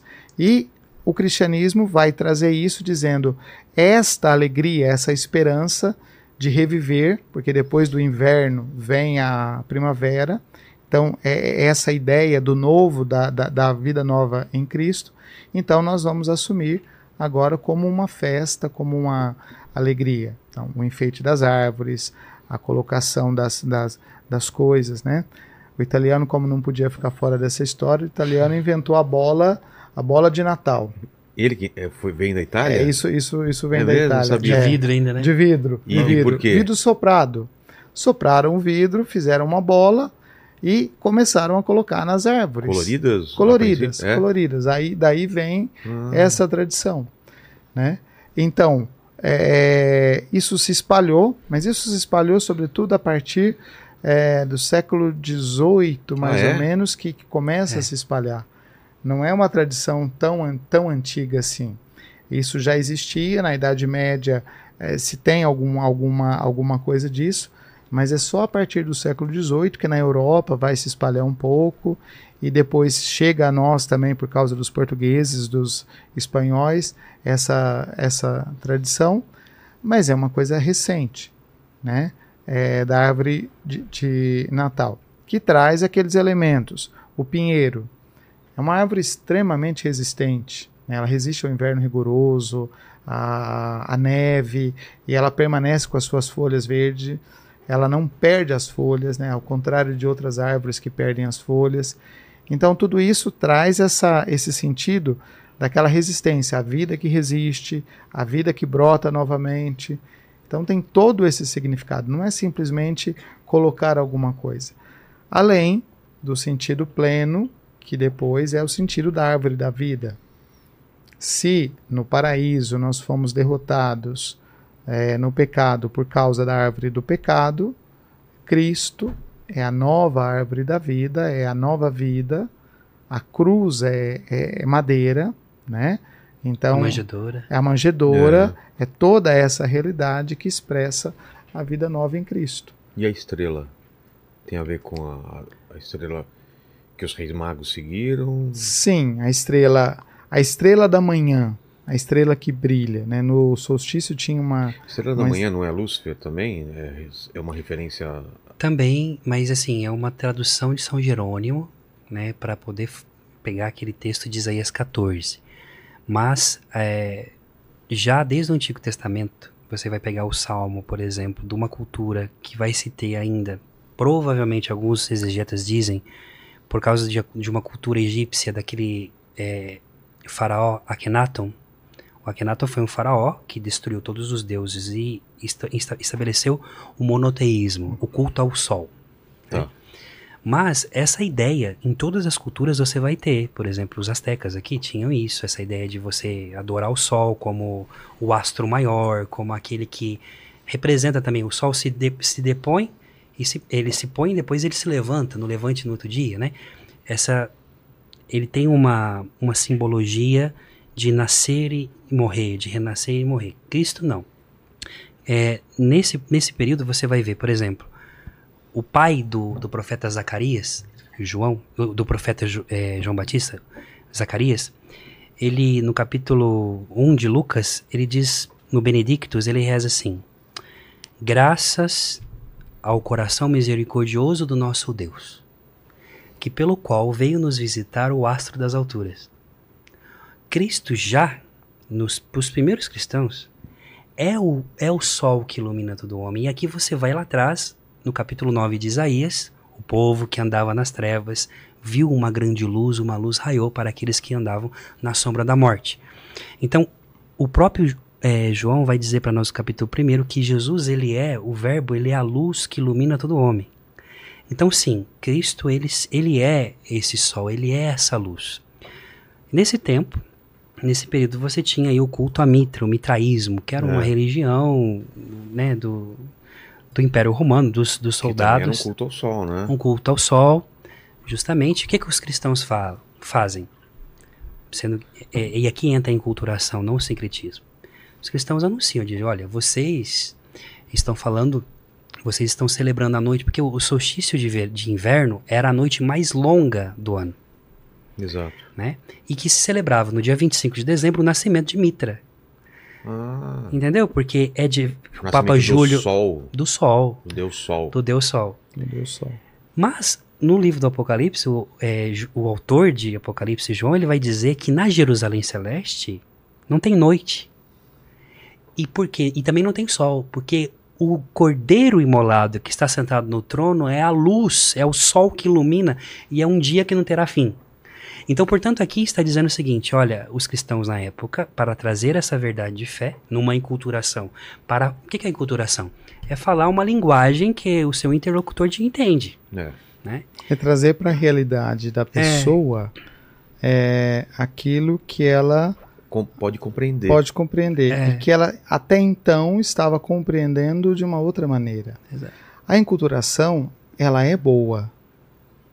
A enculturação desses elementos, quando ela é feita de uma forma legítima, ela ajuda a fé. Por quê? Porque esses elementos da fé, esses elementos eh, do anúncio da presença de Cristo, eles já foram espalhados. São as chamadas, que isso está na patrística, as sementes do verbo que foram espalhadas. Então, nenhuma cultura ela está isenta de uma presença de Deus. Ela tem uma presença de Deus. Só que às vezes não compreendida claramente, compreendida a partir de uma de uma de uma ideia humana. A fé cristã, como luz, ela vem e ajuda essa realidade a ser iluminada. Então ela tira daquela realidade o melhor. E ela traz isso à luz, e ela mostra esse esse elemento. É por isso que, como a gente está falando de Natal, celebrar o Natal, ah, mas é o culto à Mitra e coisa e tal, é, tem, tem, tem essa, esse, esse aspecto. Não, mas não é esse aspecto. Nós não estamos ressaltando aquele aspecto. É. Nós estamos ressaltando esse aspecto. E nós estamos celebrando o evento do nascimento de Cristo. E esse evento ilumina aquele. E esse evento ilumina aquele. Esse evento, Jesus, ele ilumina aquela realidade é, com uma compreensão clara.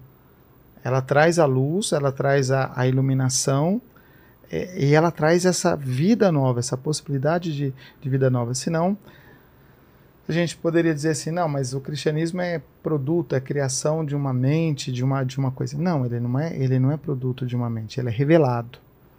É a é revelação em Cristo. E essa revelação ela vai se espalhando. né, E à medida que ela chega, que ela entra em contato com uma cultura, ela ilumina aquela cultura. A uma cultura que foi iluminada é, pelo cristianismo, ela, ela não perde a sua essência, mas ela encontra o melhor da sua essência, ela se esclarece e ela cresce.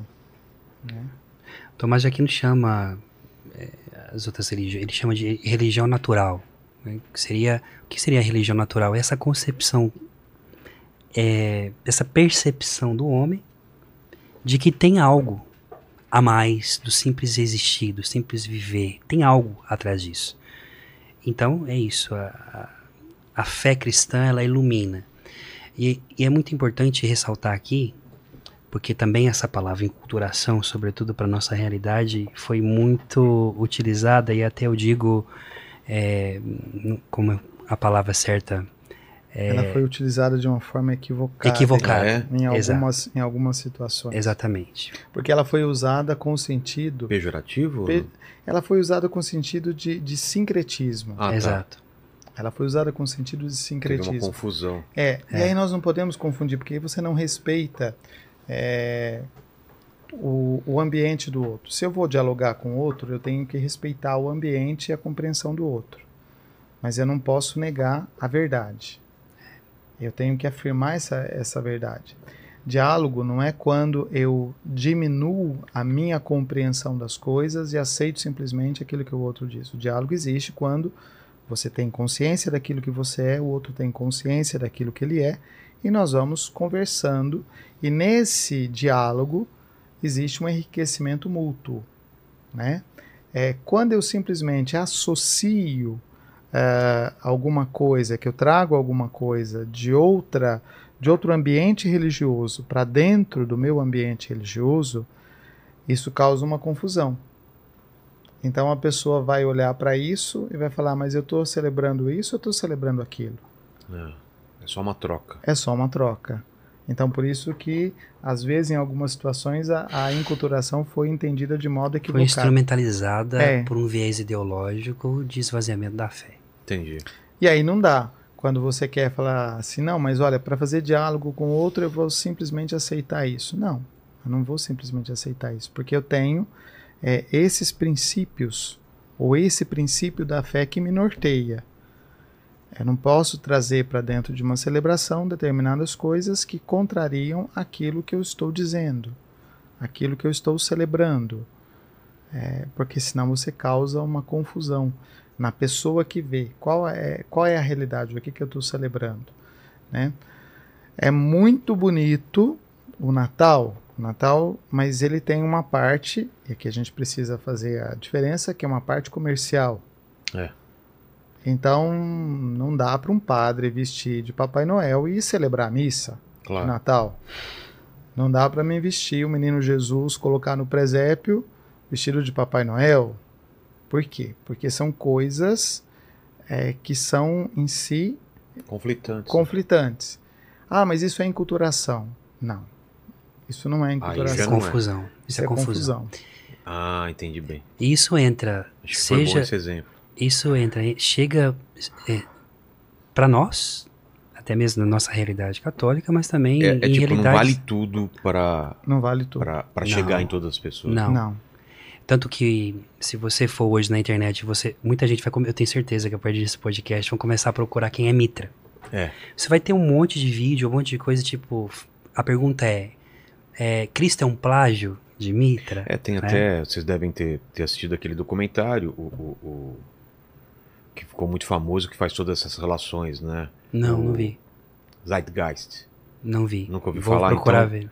Zeitgeist foi que levantou isso e fez um documentário, segundo algumas pessoas que já Aham. vieram aqui, cheio de falhas, Sim. mas dizendo que toda a- a- essa, essa ideia da concepção de Jesus e tudo é tudo uma cópia de outras. De outras religiões, religiões. Aham. Né? Mas Olha, aí ele vai colocando solstício do inverno, Sim. mas várias pessoas que vieram aqui já, já derrubaram também. Agora, tem uma coisa. Toda época, quando vai chegando Páscoa e Natal, é, agora a gente tem as redes sociais. Antigamente a gente só tinha a, a- mídia escrita. Antes né? da internet. né? Antes da, da, da internet. Mas lembra da super interessante? Sim, claro. Super interessante. Páscoa e Natal é batata. Você pode procurar que sempre tem uma matéria sobre Jesus é, no Natal e na Páscoa. Jesus não era filho de José, Jesus Ah. não era filho de Maria, Jesus não Sempre com ponto de assim. interrogação, né? Sempre com Seria ponto de Jesus. interrogação. Seria. Seria Jesus, seria isso, Um seria alienígena. É, tem, tem, Tem? Essa, tem essa teoria, tem essa teoria, tem essa teoria.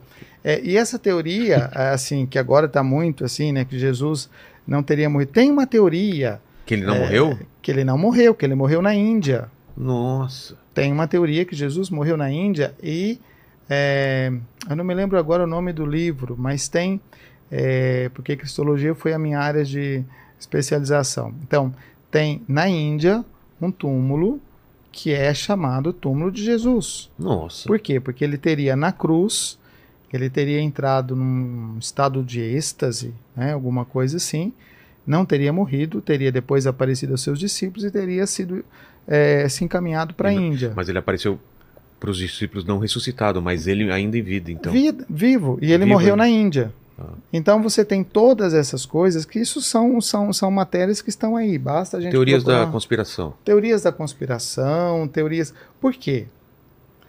É, Vilela tem uma coisa, é muito mais simples explicar a fé a partir de razões humanas e, É. de, e de pontos de vista humano do que você simplesmente você procurar, você buscar fazer a experiência de fé. Com certeza. E como é mais fácil esse caminho, é mais fácil questionar e dar explicações humanas, é mais fácil justificar dizendo que Jesus é um plágio né, é, de, de Mitra, é um avatar, né, é, que, é, que, é, que é uma coisa do tipo assim, que é um alienígena. É muito mais fácil você explicar isso do que você compreender como é que um Deus é capaz de se rebaixar, de se abaixar tanto para encontrar uma coisa tão pequena como somos nós. É. É, isso eu acho que é o maior presente que a gente tem, né?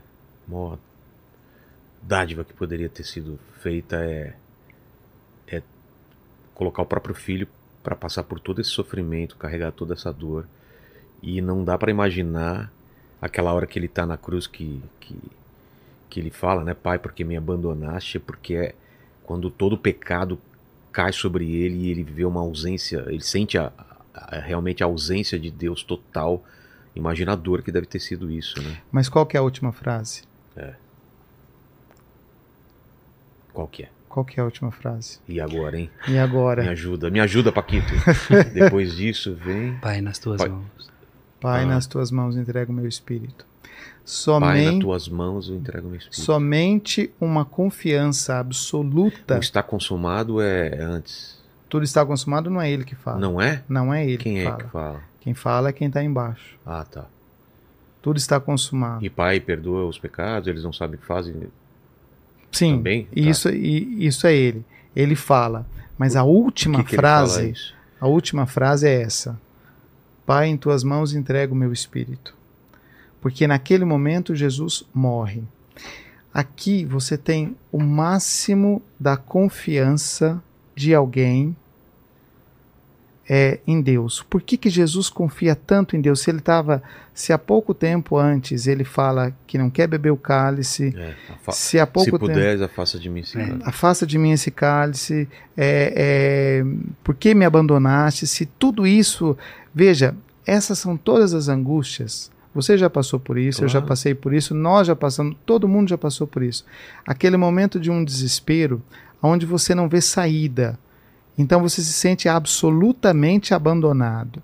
E nesse momento que você se sente absolutamente abandonado, né, você não vê, não, não vê saída. E aqui você está diante de alguém que, não tendo saída, não se desespera. Porque a gente, no momento de, de não estar, é, é, assim, de, de, de estar angustiado, a gente fala, mas para onde que eu vou? A gente, a gente né, quantas pessoas, às vezes, é, tentam outros caminhos, até pôr um, um fim à vida, porque não vem saída. E Jesus, no momento mais dramático da sua vida, no momento mais é, mais sem saída, ele entrega com tranquilidade as mãos, nas mãos do Pai o Espírito. É uma confiança absoluta. E aqui está ah, assim a, a- é, o que ele experimentou. Não foi o desespero, não foi a falta de esperança, mas foi a confiança. Então a última palavra é uma palavra de, de tranquilidade. Ele Esperança. sabe que tem um Deus. Ele sabe que tem um Pai. Ele não está abandonado. Você assistiu aquele filme é, A Paixão de Cristo? Sim, sim. Acho que todos nós nos Vai ter lembramos. segundo agora, né? Vai ter a continuação. vai ter, vai ter a continuação. Tem uma cena naquele filme, quando Jesus está crucificado, você vai lembrar dessa cena, que passa uma figura assim é, na frente da cruz e é uma figura que carrega uma criança. Uma figura meio sombria. Isso. Eu não lembro direito, mas é, É. estranho. que carrega uma criança. Ali é como se se aquela figura dissesse assim: "Olha como que eu trato meu filho". Quantas vezes o diabo tentou seduzir Jesus? Quantas vezes ele apresentou para Jesus possibilidades? É, na entrada do, do no, no início do, do caminho de Jesus no deserto, ele faz três provocações a, a Jesus. E ele sempre começa dizendo: Se és filho de Deus, É. como é que ele trata e aqui na cena daquele filme fica muito muito assim viva essa essa imagem olha como é que eu trato meu filho. Eu trato meu filho bem eu trago meu filho aconchegado né? E olhando para Cristo na cruz a gente pode pensar como Deus trata o filho dele? Como Deus trata o filho dele deixando que ele morra na cruz? Como é que Deus foi capaz de ser tão insensível? Mas não é uma insensibilidade de Deus. Ali é o sinal de um Deus que te acompanha. Porque Deus podia tirar o filho dele da cruz. A qualquer momento. a qualquer momento. Mas por que, que ele não tira? Porque o sofrimento é uma realidade. E você e eu não podemos fugir desse sofrimento. Se nós não podemos fugir desse sofrimento, por que, que nós, é, por que, que nós não, não, não podemos, por que, que Deus não pode, não pode fazer alguma coisa? A grande pergunta é essa: por que, que Deus fica insensível diante de tantas realidades de, de sofrimento? Deus não está insensível, porque Deus assumiu essa natureza para acompanhar o homem nesse sofrimento e para dar um significado a esse sofrimento, a essa realidade. E é por isso que no, na cruz, quando Jesus fala essa última frase, e essa é a última frase dele, Pai, em tuas mãos entrego o meu espírito, né? tudo está consumado. Pai, em tuas mãos entrego o meu espírito. Aqui não há mais, mais, é, mais dúvida no amor de Deus, não tem mais dúvida.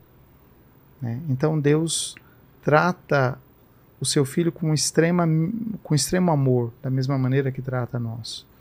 Né? E por que, que nós podemos vencer o sofrimento, a angústia? Por que, que nós podemos caminhar por isso? Porque nós temos um Deus que caminha conosco. Isso é o Natal. É. E, por exemplo, ainda dentro dessa realidade, eu volto para um símbolo do Natal que é a árvore. É, tinha esse costume de colocar presentes também debaixo das árvores. Começou com, com São Nicolau, que seria o Papai Noel, que depois o consumismo roubou de nós essa figura tão linda. Ah, essa. essa... O Papai Noel ele é um santo, de, de São entregar Nicolau. presentes, então vem dele. Vem, começou nessa também. Época é, nessa, sempre nessa região da Germânia, né? Tá. São Nicolau. Como, astro, como gesto de caridade. De caridade. É, para criança. Para criança, para famílias pobres. Então ele colocava debaixo das árvores, porque já tinha essa ideia.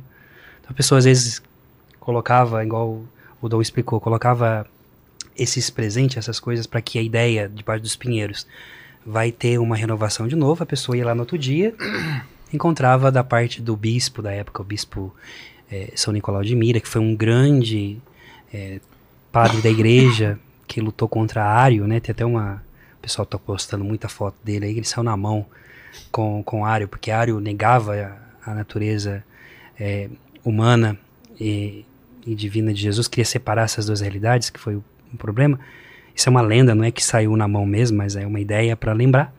Então ele deixava debaixo da árvore. Ora, a ideia de presente. Presente é um dom. Você gasta um tempo, mesmo quando você vai dar um presente para uma pessoa, o conceito de presente é você ter uma certa renúncia pequena de pegar um dinheiro seu e comprar algo que dê de valor. Quando você vai dar de presente, dar, dar um presente para uma pessoa, você não vai comprar qualquer coisa. Você vai comprar uma bala, aquelas balas chiquita que é. você dava, isso é um presente. Então você vai comprar algo que de alguma forma é, vai te fazer falta, um exemplo, né?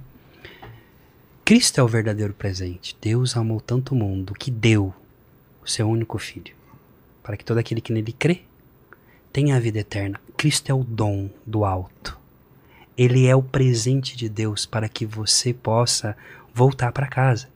Então, a troca de presentes, ela é profundamente cristã. Que, claro, infelizmente, por causa de certas culturas, acabou com essa espiritualidade até mesmo disso.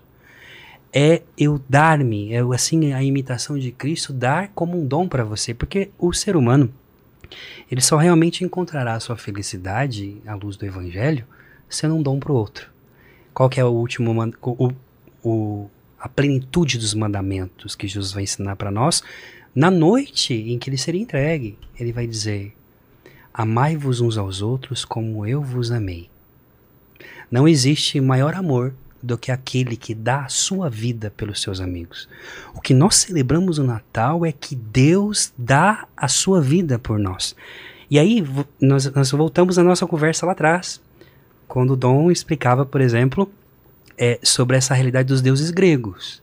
Você tem o conceito de apoteoses em grego, que é o que? Hércules, por exemplo, Teseu, os semideuses, tinham o quê? Tinha um Olimpo lá em cima, os deuses moravam lá e vinha de vez em quando os deuses interessante que os deuses gregos eles tinham uma certa birra do ser humano, né?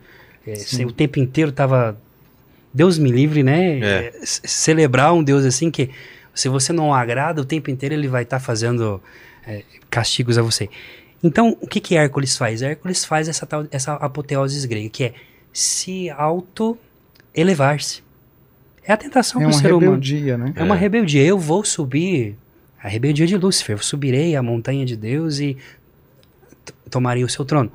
Então, é o tempo inteiro essa tentação do pecado original da parte do homem, Vilela, que a gente quer subir, a gente quer subir, a gente quer conquistar, a gente quer ser, a gente quer estar no topo. Mas o conceito grego cristológico é a kenosis, o total esvaziamento de Deus. É Deus que desce, a descida de Deus, no mais baixo da montanha. Melhor, no buraco da montanha, no abismo mais profundo da montanha. A tradição, por exemplo, de que Cristo nasceu numa gruta é uma tradição. Né? É. é uma tradição, é, podemos dizer, ligada ao proto-evangelho de, de, quem fala sobre essa realidade da gruta, é, vai ser o proto-evangelho de Tiago, né? onde Cristo nasce nessa gruta, dentro, num buraco da montanha. Mas lembramos que a gruta, ela também revela também o sepulcro. Existe uma ligação entre a gruta com o sepulcro. São Francisco de Assis, que foi o que criou o presépio, é, que teve a inspiração de fazer o presépio, ele vai dizer, existe a vida de Cristo está dividida, em, é, ela está é, interligada com do, dois madeiros, o madeiro da manjedoura e o madeiro da cruz. E eu diria, está ligado também com duas grutas, a gruta de Belém e a gruta do Santo Sepulcro. Quer dizer, por que que ele nasce numa gruta? De novo entra a realidade aqui, estudo, fazendo uma exegese do proto-evangelho de, de Tiago, que é um evangelho apócrifo para nós, não, não é canônico. É, o mitraísmo tinha essa ideia quando se celebravam as, a, a religi a, os cultos a Mitra, se celebrava dentro de grutas, dentro de buracos. Ali se fazia ali os seus, as suas orações e tudo mais. E aí entra esses teóricos que diz que é um, um plágio de Mitra. Mas o que, que é a verdade disso? Está dizendo o seguinte: lembra quando Jesus ele fala para nós: se o grão de trigo não cai na terra e não morre, ele não produz fruto. É Deus que está no céu que coloca o seu filho numa manjedoura dentro de um buraco na terra. E aqui nos lembra algo é, que talvez na psicologia humana traz um apavoro. Qual que é o nosso futuro? Nosso futuro é um buraco na terra. Mas para o cristão. Não precisava lembrar isso também. Né? Mas é. Memento mori. Faz bem. É. Lembra um dia que você Memento vai morrer. mori.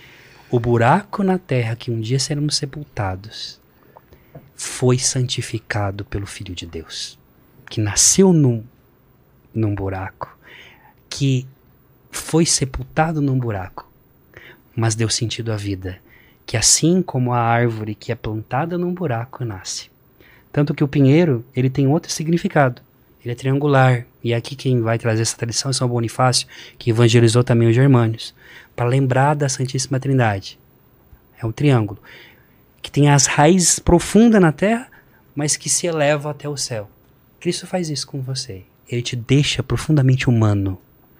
Mas aquilo que nós celebramos na, na liturgia eucarística, corações ao alto, nosso coração está em Deus. E mais uma vez, uma coisa que você perguntou lá atrás. É, quem é a única pessoa que está presente nos dois eventos? no Natal e na cruz? Maria. Maria é a única pessoa que carregou Cristo no nascimento e depois na cruz. Maria é a única pessoa que fez essa ligação Nascimento é, e morte. nascimento e morte. Porque é natural que a mãe que, que o filho enterre a mãe, mas não é natural que a mãe enterre o filho. Né? Maria é a única pessoa que foi testemunha de todos esses eventos. Maria testemunhou, ela, ela recebeu o anúncio, ela acolheu Cristo nos braços no nascimento, ela acompanhou Cristo durante toda a sua pregação, ela sentiu o que é que significa isso, o desprezo, a rejeição, e na cruz, descido da cruz, Jesus foi colocado nos braços dela. Então, ela é a única, né? E nesse sentido, né, é, é, ainda entre as últimas palavras de Jesus, é, uma das palavras mais fortes dele, né, é, é essa: mulher, eis aí o teu filho. Né? É, se Jesus tivesse tantos irmãos assim, seria muito natural ter entregue a mãe para os outros irmãos, né? Porque alguns vão dizer assim, Jesus tinha irmãos. Bom, Tem essa, tem essa teoria também? tem essa teoria, né? Tem essa teoria. É que Jesus tivesse tido outros irmãos. Tá bom. Mas se tivesse tido outros irmãos, por que, que os outros irmãos não foram cuidar de Jesus? Por que, que os outros irmãos não eram discípulos de Jesus? Né? E nos evangelhos você não tem, não tem isso.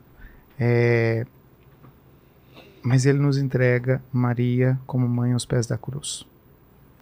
Isso é muito forte, porque ali você tem o sinal da igreja, Maria como sinal da igreja.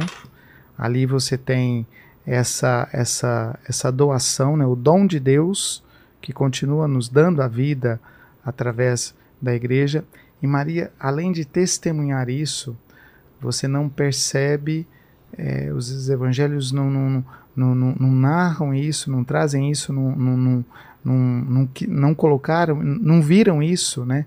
O desespero é, de Maria, o desespero da, da, é, da, da, perda. Não, mas você tem uma confiança, né? Você tem um silêncio de, de Maria. O mesmo silêncio orante, o mesmo silêncio religioso, o mesmo silêncio obsequioso, obediente, diante de um Deus que se manifesta. E Maria aguarda, olha, Deus começou a obra e ele vai adiante.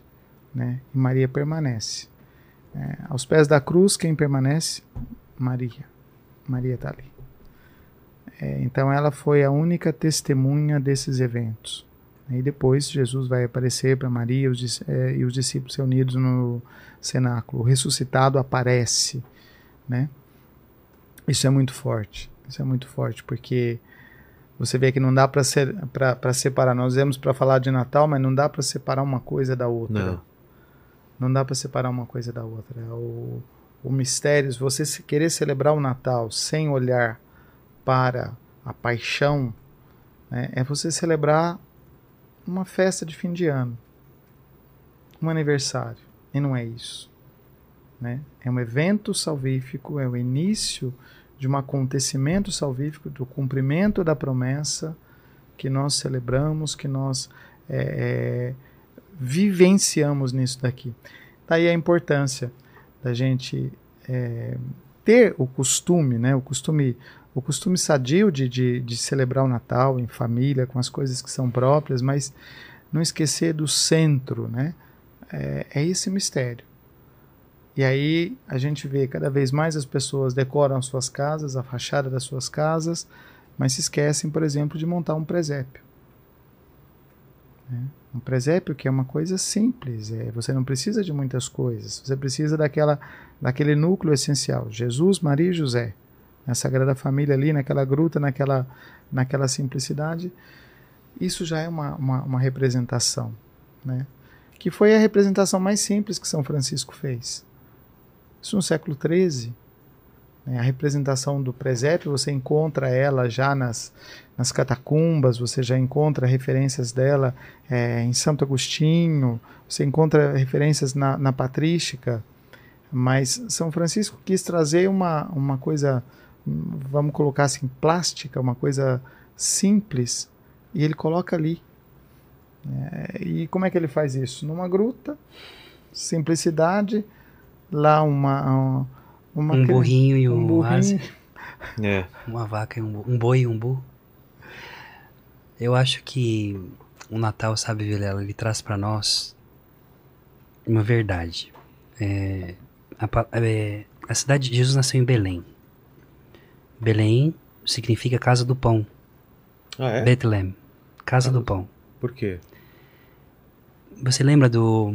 Quem vai lembrar aqui, por exemplo, do livro de Ruth?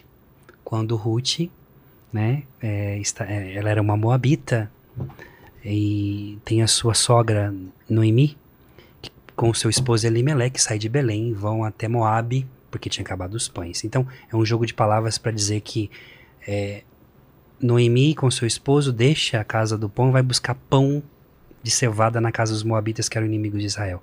Ali ela encontra... Na casa dos pagãos. Dos pagãos, é. E ali, nos moabitas, é, morre Elimelec, morre os, os, filhos dela, e aí você tem a, as duas noras, uma vai embora e Ruth fica, que Ruth, Ruth significa é, amiga. E Ruth volta com Noemi permanece fiel com ela, até então depois ela vai para os campos de Boaz, que tem muito trigo, que tinha pão com abundância, ela casa com Boaz, que vai ser o, o avô de Davi. E Betlehem significa justamente isso porque tinha muito trigo, tinha muita plantação ali. Ora, um dos símbolos do Natal é a manjedoura. É. E a manjedoura não era porque a gente tem que olhar ali para a figura de, de, José, de São José nesse, nessa situação. Imagina você com a sua esposa procurando para ter o seu filho a desespero hoje em dia, né? A gente já vive isso no sistema nosso de saúde, né? A gente, não é qualquer lugar que a gente quer que os nossos filhos nasçam, né?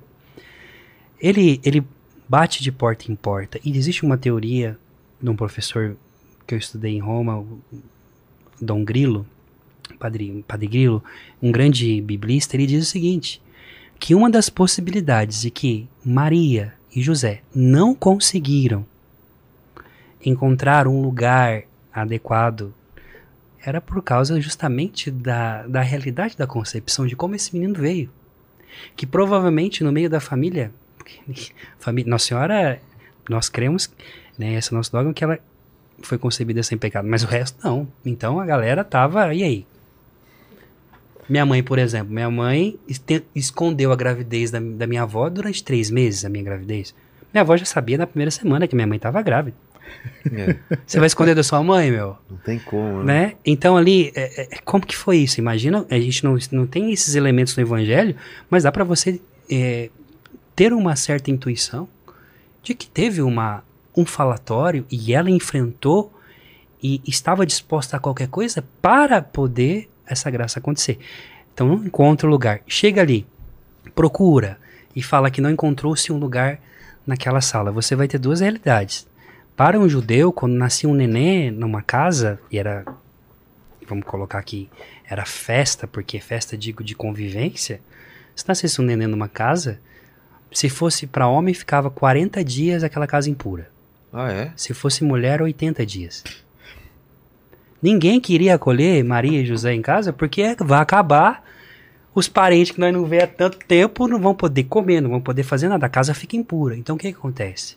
Colocam ela num lugar, e aí, ou no lugar que seria esse, como que eu posso, a antessala, a parte de trás. O senhor foi lá no lugar, eu não tive a oportunidade de ver, mas é um lugar afastado, afastado. não? não? Porque aí aquele lugar ninguém vai lá, fecha a porta, tudo certo. José, então, escolhe um lugar para que ela possa ali é, e coloca na manjedoura. Mas a manjedoura em si tem um símbolo profundo. Porque a manjedoura é o lugar onde os animais comem. É, as bestas comem, né? E Francisco, quando ele coloca justamente o burrinho e, e o boi, também representa nós, nos representa. Porque somos justamente esses animais que precisam de comer. Então coloca na manjedoura, e era de usança naquele período, porque e José prepara aquela manjedoura na casa do pão. Logo à frente, então, em João capítulo 6, Cristo vai dizer para os seus discípulos: Eu sou o pão da vida, descido do céu. Os vossos pais comeram o maná que caía do céu, morreram. Mas quem come desse pão viverá eternamente. É Cristo, é o pão descido do céu. Então veja que ainda o Evangelho, através de símbolos, através de realidades verdadeiras, está trazendo uma mensagem poderosa. Porque uma coisa é o que a gente percebe, é o que a gente vê escrito e a maneira como foi escrita. Outra, outra coisa é a maneira como isso foi vivido e vivenciado. Primeiro, os discípulos, Maria, José, todos eles é, viveram esse mistério. Então, naquele momento, é, tinham consciência do que estava acontecendo? Não, a gente pode pode colocar aqui a, a, a inconsciência do que estava acontecendo, mas estavam buscando obedecer a Deus da forma como as coisas iam acontecendo. À medida que isso é relatado, não é que tem uma, vamos dizer, não está forçando a barra, mas é é a maneira como isso vai sendo escrito, e aí você vai percebendo a, a como Deus é sutil na sua forma de, de, de ligar os fatos, os acontecimentos. Isso, Vilela, é uma coisa, uma coisa que marca a gente, né? Você deve ter fatos assim na sua vida. Que quando você vive, você não consegue compreender aquele acontecimento. Mas à medida que o tempo passa, você percebe que todos esses fatos estão de alguma forma ligados e que essa ligação passa por uma lógica que você não compreendia, mas que agora você entende. E Deus vai usando todos esses acontecimentos, como que costurando isso com fio de ouro, essa história, né, que chega até Jesus, história de salvação que chega até, até Jesus e de Jesus, então ela vem para cada um de nós. É a sutileza de Deus nas é. coisas. E a gente está chegando perto do final do papo, acho que era legal falar sobre essa, essa perda do significado que a gente tem hoje em dia, né, do Natal. De para muita gente ele virou outra coisa, virou somente uma data comercial. Então eu queria que vocês falassem para a pessoa que está em casa, para ela, como que ela faz para buscar de novo esse real significado, é, como ela faz para cuidar desse coração que pode estar tá machucado por causa da perda de um parente, ela estava acostumada a reunir todo mundo nessa né, época de Natal. Tem muita gente que pode estar tá passando por isso, então deixo com vocês para finalizar isso dessa forma. Falar do real significado, tomar cuidado para que Natal não se transforme só em outra coisa. E para essas pessoas que estão em casa hoje, ou no momento que elas estirem, pode, tá, pode não ser Natal hoje, mas um momento de dificuldade. O Natal ele começa a se tornar um, um acontecimento comercial a partir do século XX. Essa, essa mudança de significado ela é, ela é recente. Isso vem com toda uma um esvaziamento é, do sentido e da, da relação entre Deus e o homem. Né? À medida que o homem se afasta de Deus, ele busca outras coisas para colocar nesse lugar. Então, aquilo que antes era uma festa religiosa, ela vai se tornando uma festa comercial, ela vai se tornando uma festa com outros significados, com outros sentidos.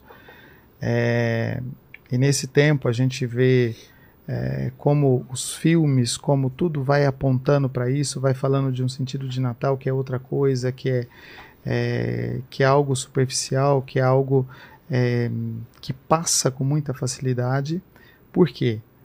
Porque nós estamos perdendo, ou o, o mundo está se distanciando é, de Deus, está perdendo, o espaço de Deus está sendo ocupado por outras coisas porque nós vamos colocando, substituindo Deus por outras coisas. É importante resgatar isso, e sobretudo é importante resgatar isso com as crianças. É importante dar um presente, mas é importante dizer o sentido, o significado do verdadeiro Natal. Não ficar o, presente pelo presente. Exato. Né? É, esses dias eu li uma frase interessante. É que né, é importante recordar que o Natal, que, que a salvação, ela não desceu pela chaminé ela foi levada na cruz.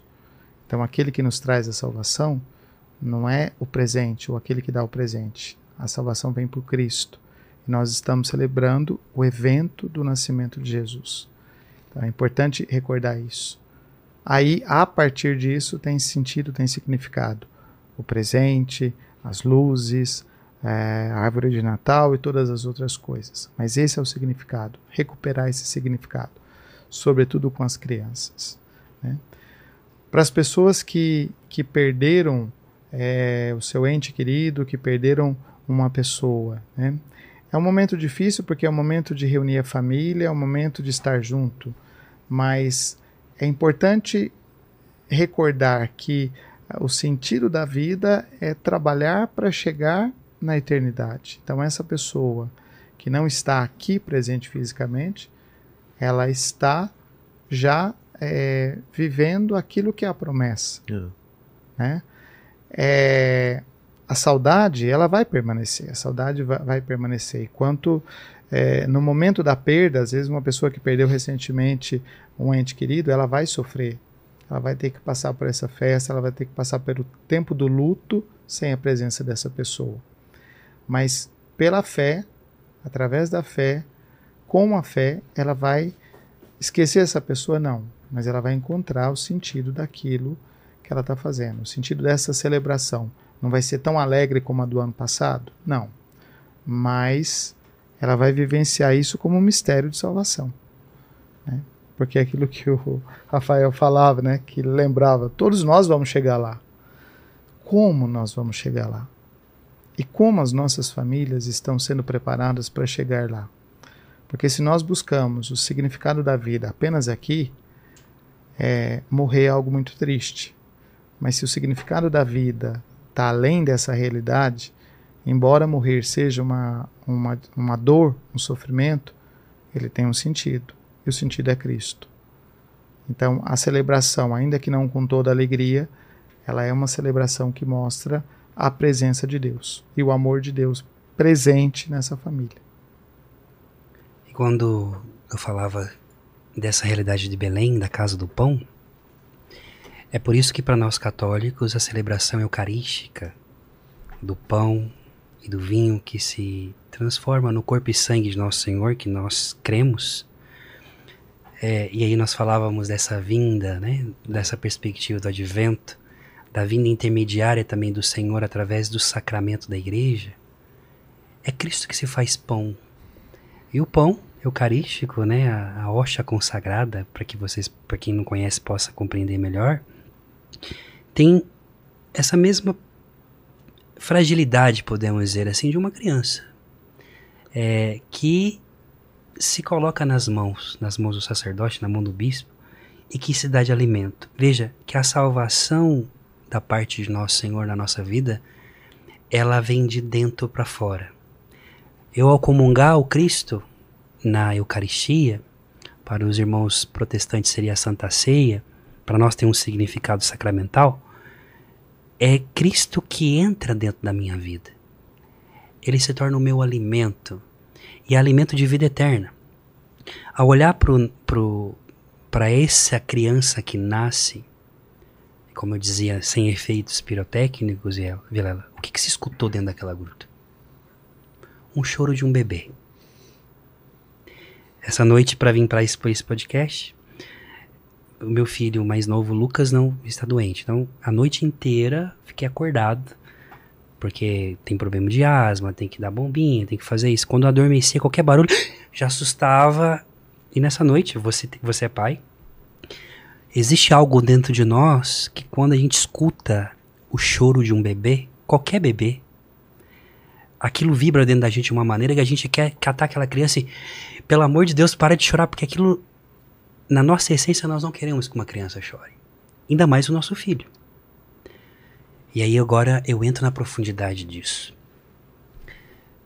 Uh, o livro do profeta Isaías, Isaías, nesse tempo do advento, ele diz algo poderoso. Ele diz assim que naquele dia o Senhor enxugará dos nossos olhos toda lágrima.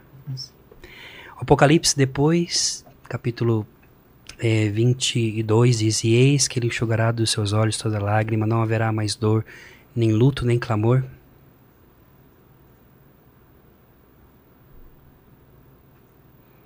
Porque todas essas coisas serão passadas. A perspectiva de ter um nenê, Deus, chorando dentro de uma gruta, que é a humanidade assumida por Deus Desde quando então Cristo chorou pela primeira vez e o som daquela criança chorou daquela gruta? Você pode imaginar o que, que isso causou dentro de Deus Pai. E a partir disso então, todas as vezes que eu vi ela chorar, que o, o Dom vai chorar, que eu chorar, é o choro de Cristo. É Deus que se levanta do trono. É Deus que está vendo a, a natureza que até então era que foi cortada essa comunhão que foi reunida em Cristo. A tal ponto que o Natal então é isso. Os reis magos vêm de longe para encontrar o rei hum. e viajam tanto, andam tanto, né, Dom? Para encontrar respostas para as, para as suas perguntas. E eles chegam ali e encontram uma criança, um bebê. O que é um bebê? Na tradição oriental vai dizer que já era um menino mas enfim, uma criança de um ano, enfim, não sabemos o momento. Importante é o evento em si, não o tempo. Mas o que uma criança pode te dar? O que uma criança pode te responder? Mas como dizia Hannah Arendt, uma grande filósofa que eu gosto muito, ela dizia que cada criança que nasce, ela tem a capacidade de trazer o novo no mundo. Então, quando diante de uma situação, quantas vezes você chega em casa preocupada com as coisas, como nós, né? Eu digo quanto pais. E às vezes a gente está olhando para aquela criança ali com o anseio de dar o melhor para ela e a gente só tem aquilo para dar naquele dia. Mas ela só basta abrir um sorriso para você que a vida volta de novo a, a te dar força para você voltar para batente, para guerra e para lutar. É Deus através de uma criança dizendo para você, Vilela, Rafael, Dom Devair, vale a pena sofrer, vale a pena viver, porque Cristo entrou na história mas também entrou na minha vida, entrou na sua vida, entrou, entrar, está entrando na vida, na sua vida, você que está acompanhando esse podcast agora para dizer, eu quero nascer no seu coração. Eu quero devolver para você aquilo que foi perdido. Eu quero devolver o Éden, eu quero colocar o paraíso dentro da sua vida através da minha vida. Então a mensagem que eu deixo para esse Natal, volte o seu coração para Jesus, volte o seu olhar para aquela gruta, Volte o seu olhar para essa família, para a simplicidade, para a essência da vida. Se você perdeu alguém nesse Natal, saiba que essa pessoa você vai reabraçá-la de novo um dia, porque aquele que pode fazer isso se tornou homem e que também experimentou. Ele chorou quando Lázaro morreu. Ele teve que sepultar José, seu pai adotivo, a quem ele chamava de pai. Ele, a tal ponto então, vendo essa dor do ser humano, decidiu destruir a morte para que nós pudéssemos ter vida em abundância. Esse é o mistério do Natal, esse é o mistério da vida. Nós, na liturgia católica, nós celebramos é, não uma memória do Natal, mas um evento que acontece agora, na liturgia, que é aquilo que nós chamamos de amnésis, né? que é real. Aquilo que aconteceu vai acontecer, é o, é o mistério pascal de Cristo acontecendo o tempo inteiro na santa celebração da missa. Então você que é católico, você que tem que é cristão, você que já faz tempo que não vai à igreja, volte. Volte para Jesus. Que Cristo nesse Natal está te olhando está com o bracinho estendido dizendo: "Pega no colo". É Deus querendo ficar no seu colo. E não estamos celebrando uma festa, simplesmente. Estamos celebrando um acontecimento, o nascimento de Jesus. Isso é bíblico é como acontecimento bíblico, como acontecimento, como fato histórico. A celebração deste mistério, no fundo, é a celebração do mistério da nossa salvação e da nossa vida. Amém. Amém. Pô, agradecer demais então a presença de vocês e deem redes sociais, façam convites, fiquem à vontade aí. Onde vai? Olha, é, nós temos as redes sociais da da diocese, temos. É, eu às vezes posto alguma coisa, posto algum comentário, alguma reflexão. É, acho que é importante essa interação e esse, esse conhecimento ocupar esse, esse espaço. Uma das coisas que eu acho que a pandemia nos ensinou enquanto Igreja Católica é a possibilidade de ocupar esses espaços não simplesmente para compartilhar coisas que sejam, é, que sejam pequenas, mas coisas que sejam é, edificantes, coisas que ajudam, coisas que, que levam uma, uma mensagem, né? É, a, gente, a gente brincava, quando, quando o Rafael falou, eu falei, meu Deus, agora que eu me dei conta na onde que eu estou entrando, né? É, o podcast do, do Vilela, né? É, mas é uma, é uma experiência boa, porque eu acho que é uma oportunidade de falar com pessoas que às vezes não vão escutar porque não vão à igreja. É né? Pessoas que não, que não têm é, que não tem o meu pensamento, não que não uma criação não tem nada, é, que, que os pais levaram alguma coisa, então elas nunca tiveram acesso, né? Nunca tiveram acesso a isso. Então, é, eu acho, acho, acredito muito no espaço das redes sociais como esse espaço aberto que é um novo areópago, né? aquilo que, que, que São Paulo falava, que é, que é um espaço para a gente conversar, é, que é um espaço para a gente apresentar é, a ideia, apresentar a nossa fé, apresentar aquilo que nós acreditamos, né, é, com todas as nossas imperfeições, com todas as nossas fragilidades também. Mas, mas é isso. E foi uma, assim, uma, uma experiência muito boa. Né, e nos sigam lá na, na Diocese de Piracicaba. Tá certo. E eu tenho um canal no YouTube, Rafael Brito, Exército de São Rafael faço lives e também posto vídeos ali também informativos. E o meu Instagram é Rafael Brito. E fizemos aqui um, um programa especial sobre anjos, né? Então Sim, assistam. Depois também. foi muito bom. E Muito se bom. fala em anjos, também tem que falar em demônios, que Sim. são anjos caídos, né? Então também a gente fala um pouco. Obrigado demais. Vocês perceberam que a gente não leu as perguntas, né? Porque o Paquito, Dormiu. imagino... Não, além de ter, ter cochilado, mas as perguntas... Porque foi tão completo que eu acho que cobriram É, a galera tudo fez aqui. muitas das perguntas que vocês já responderam no meio É. do papo, então Então, beleza. Uma coisa, Então- Vila, rápido, Ah. desculpa. O Dom, ele trouxe o presente inútil. Eu quero que ele dê o presente inútil pra Nossa, você. eu não, pe- não pedi no Porque nós- começo. nós mas vê- sabe por quê? Porque o Paquito também não me lembrou. Ah, Tudo joga a culpa pro Paquito. Culpa mas é trouxe meu Paquito. Não, presente. não, não, porque trouxe. veio, foi uma risada só, esse É? presente inútil dele. Rafael, ô, Vilela, quando o Rafael me falou desse presente inútil, né? Eu falei, o que, que eu vou levar de presente inútil, né? E eu fiquei pensando numa coisa que é completamente inútil. Ih, Uma régua. Mas uma régua da minha escola bem de, usado, hein? de datilografia. Nossa!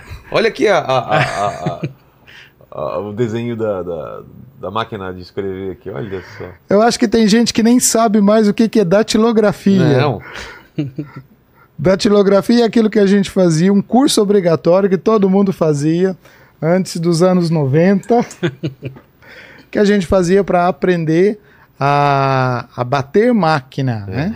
Que era para datilografar. Nunca Então, fiz esse curso. Até hoje eu, eu, eu escrevo todo errado, né? você escreve tudo errado com dois dedos, né? Não, não, eu, no computador, assim, de escrever no computador mesmo. Sim, e mas- meu pai fez curso de da- datilografia, ele escreve rápido pra câmera sem olhar. Exato, a gente aprendia isso.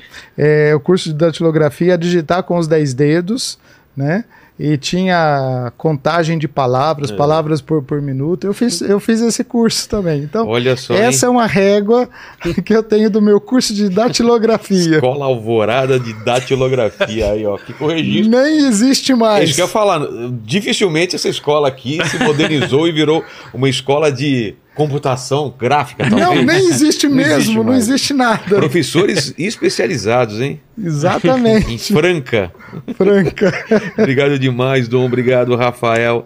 Obrigado a todos vocês que estiveram aqui com a gente nessa live maravilhosa. Que vocês tenham um Natal pleno, perfeito, é, aconchegante e, e cheio do amor de, de Cristo.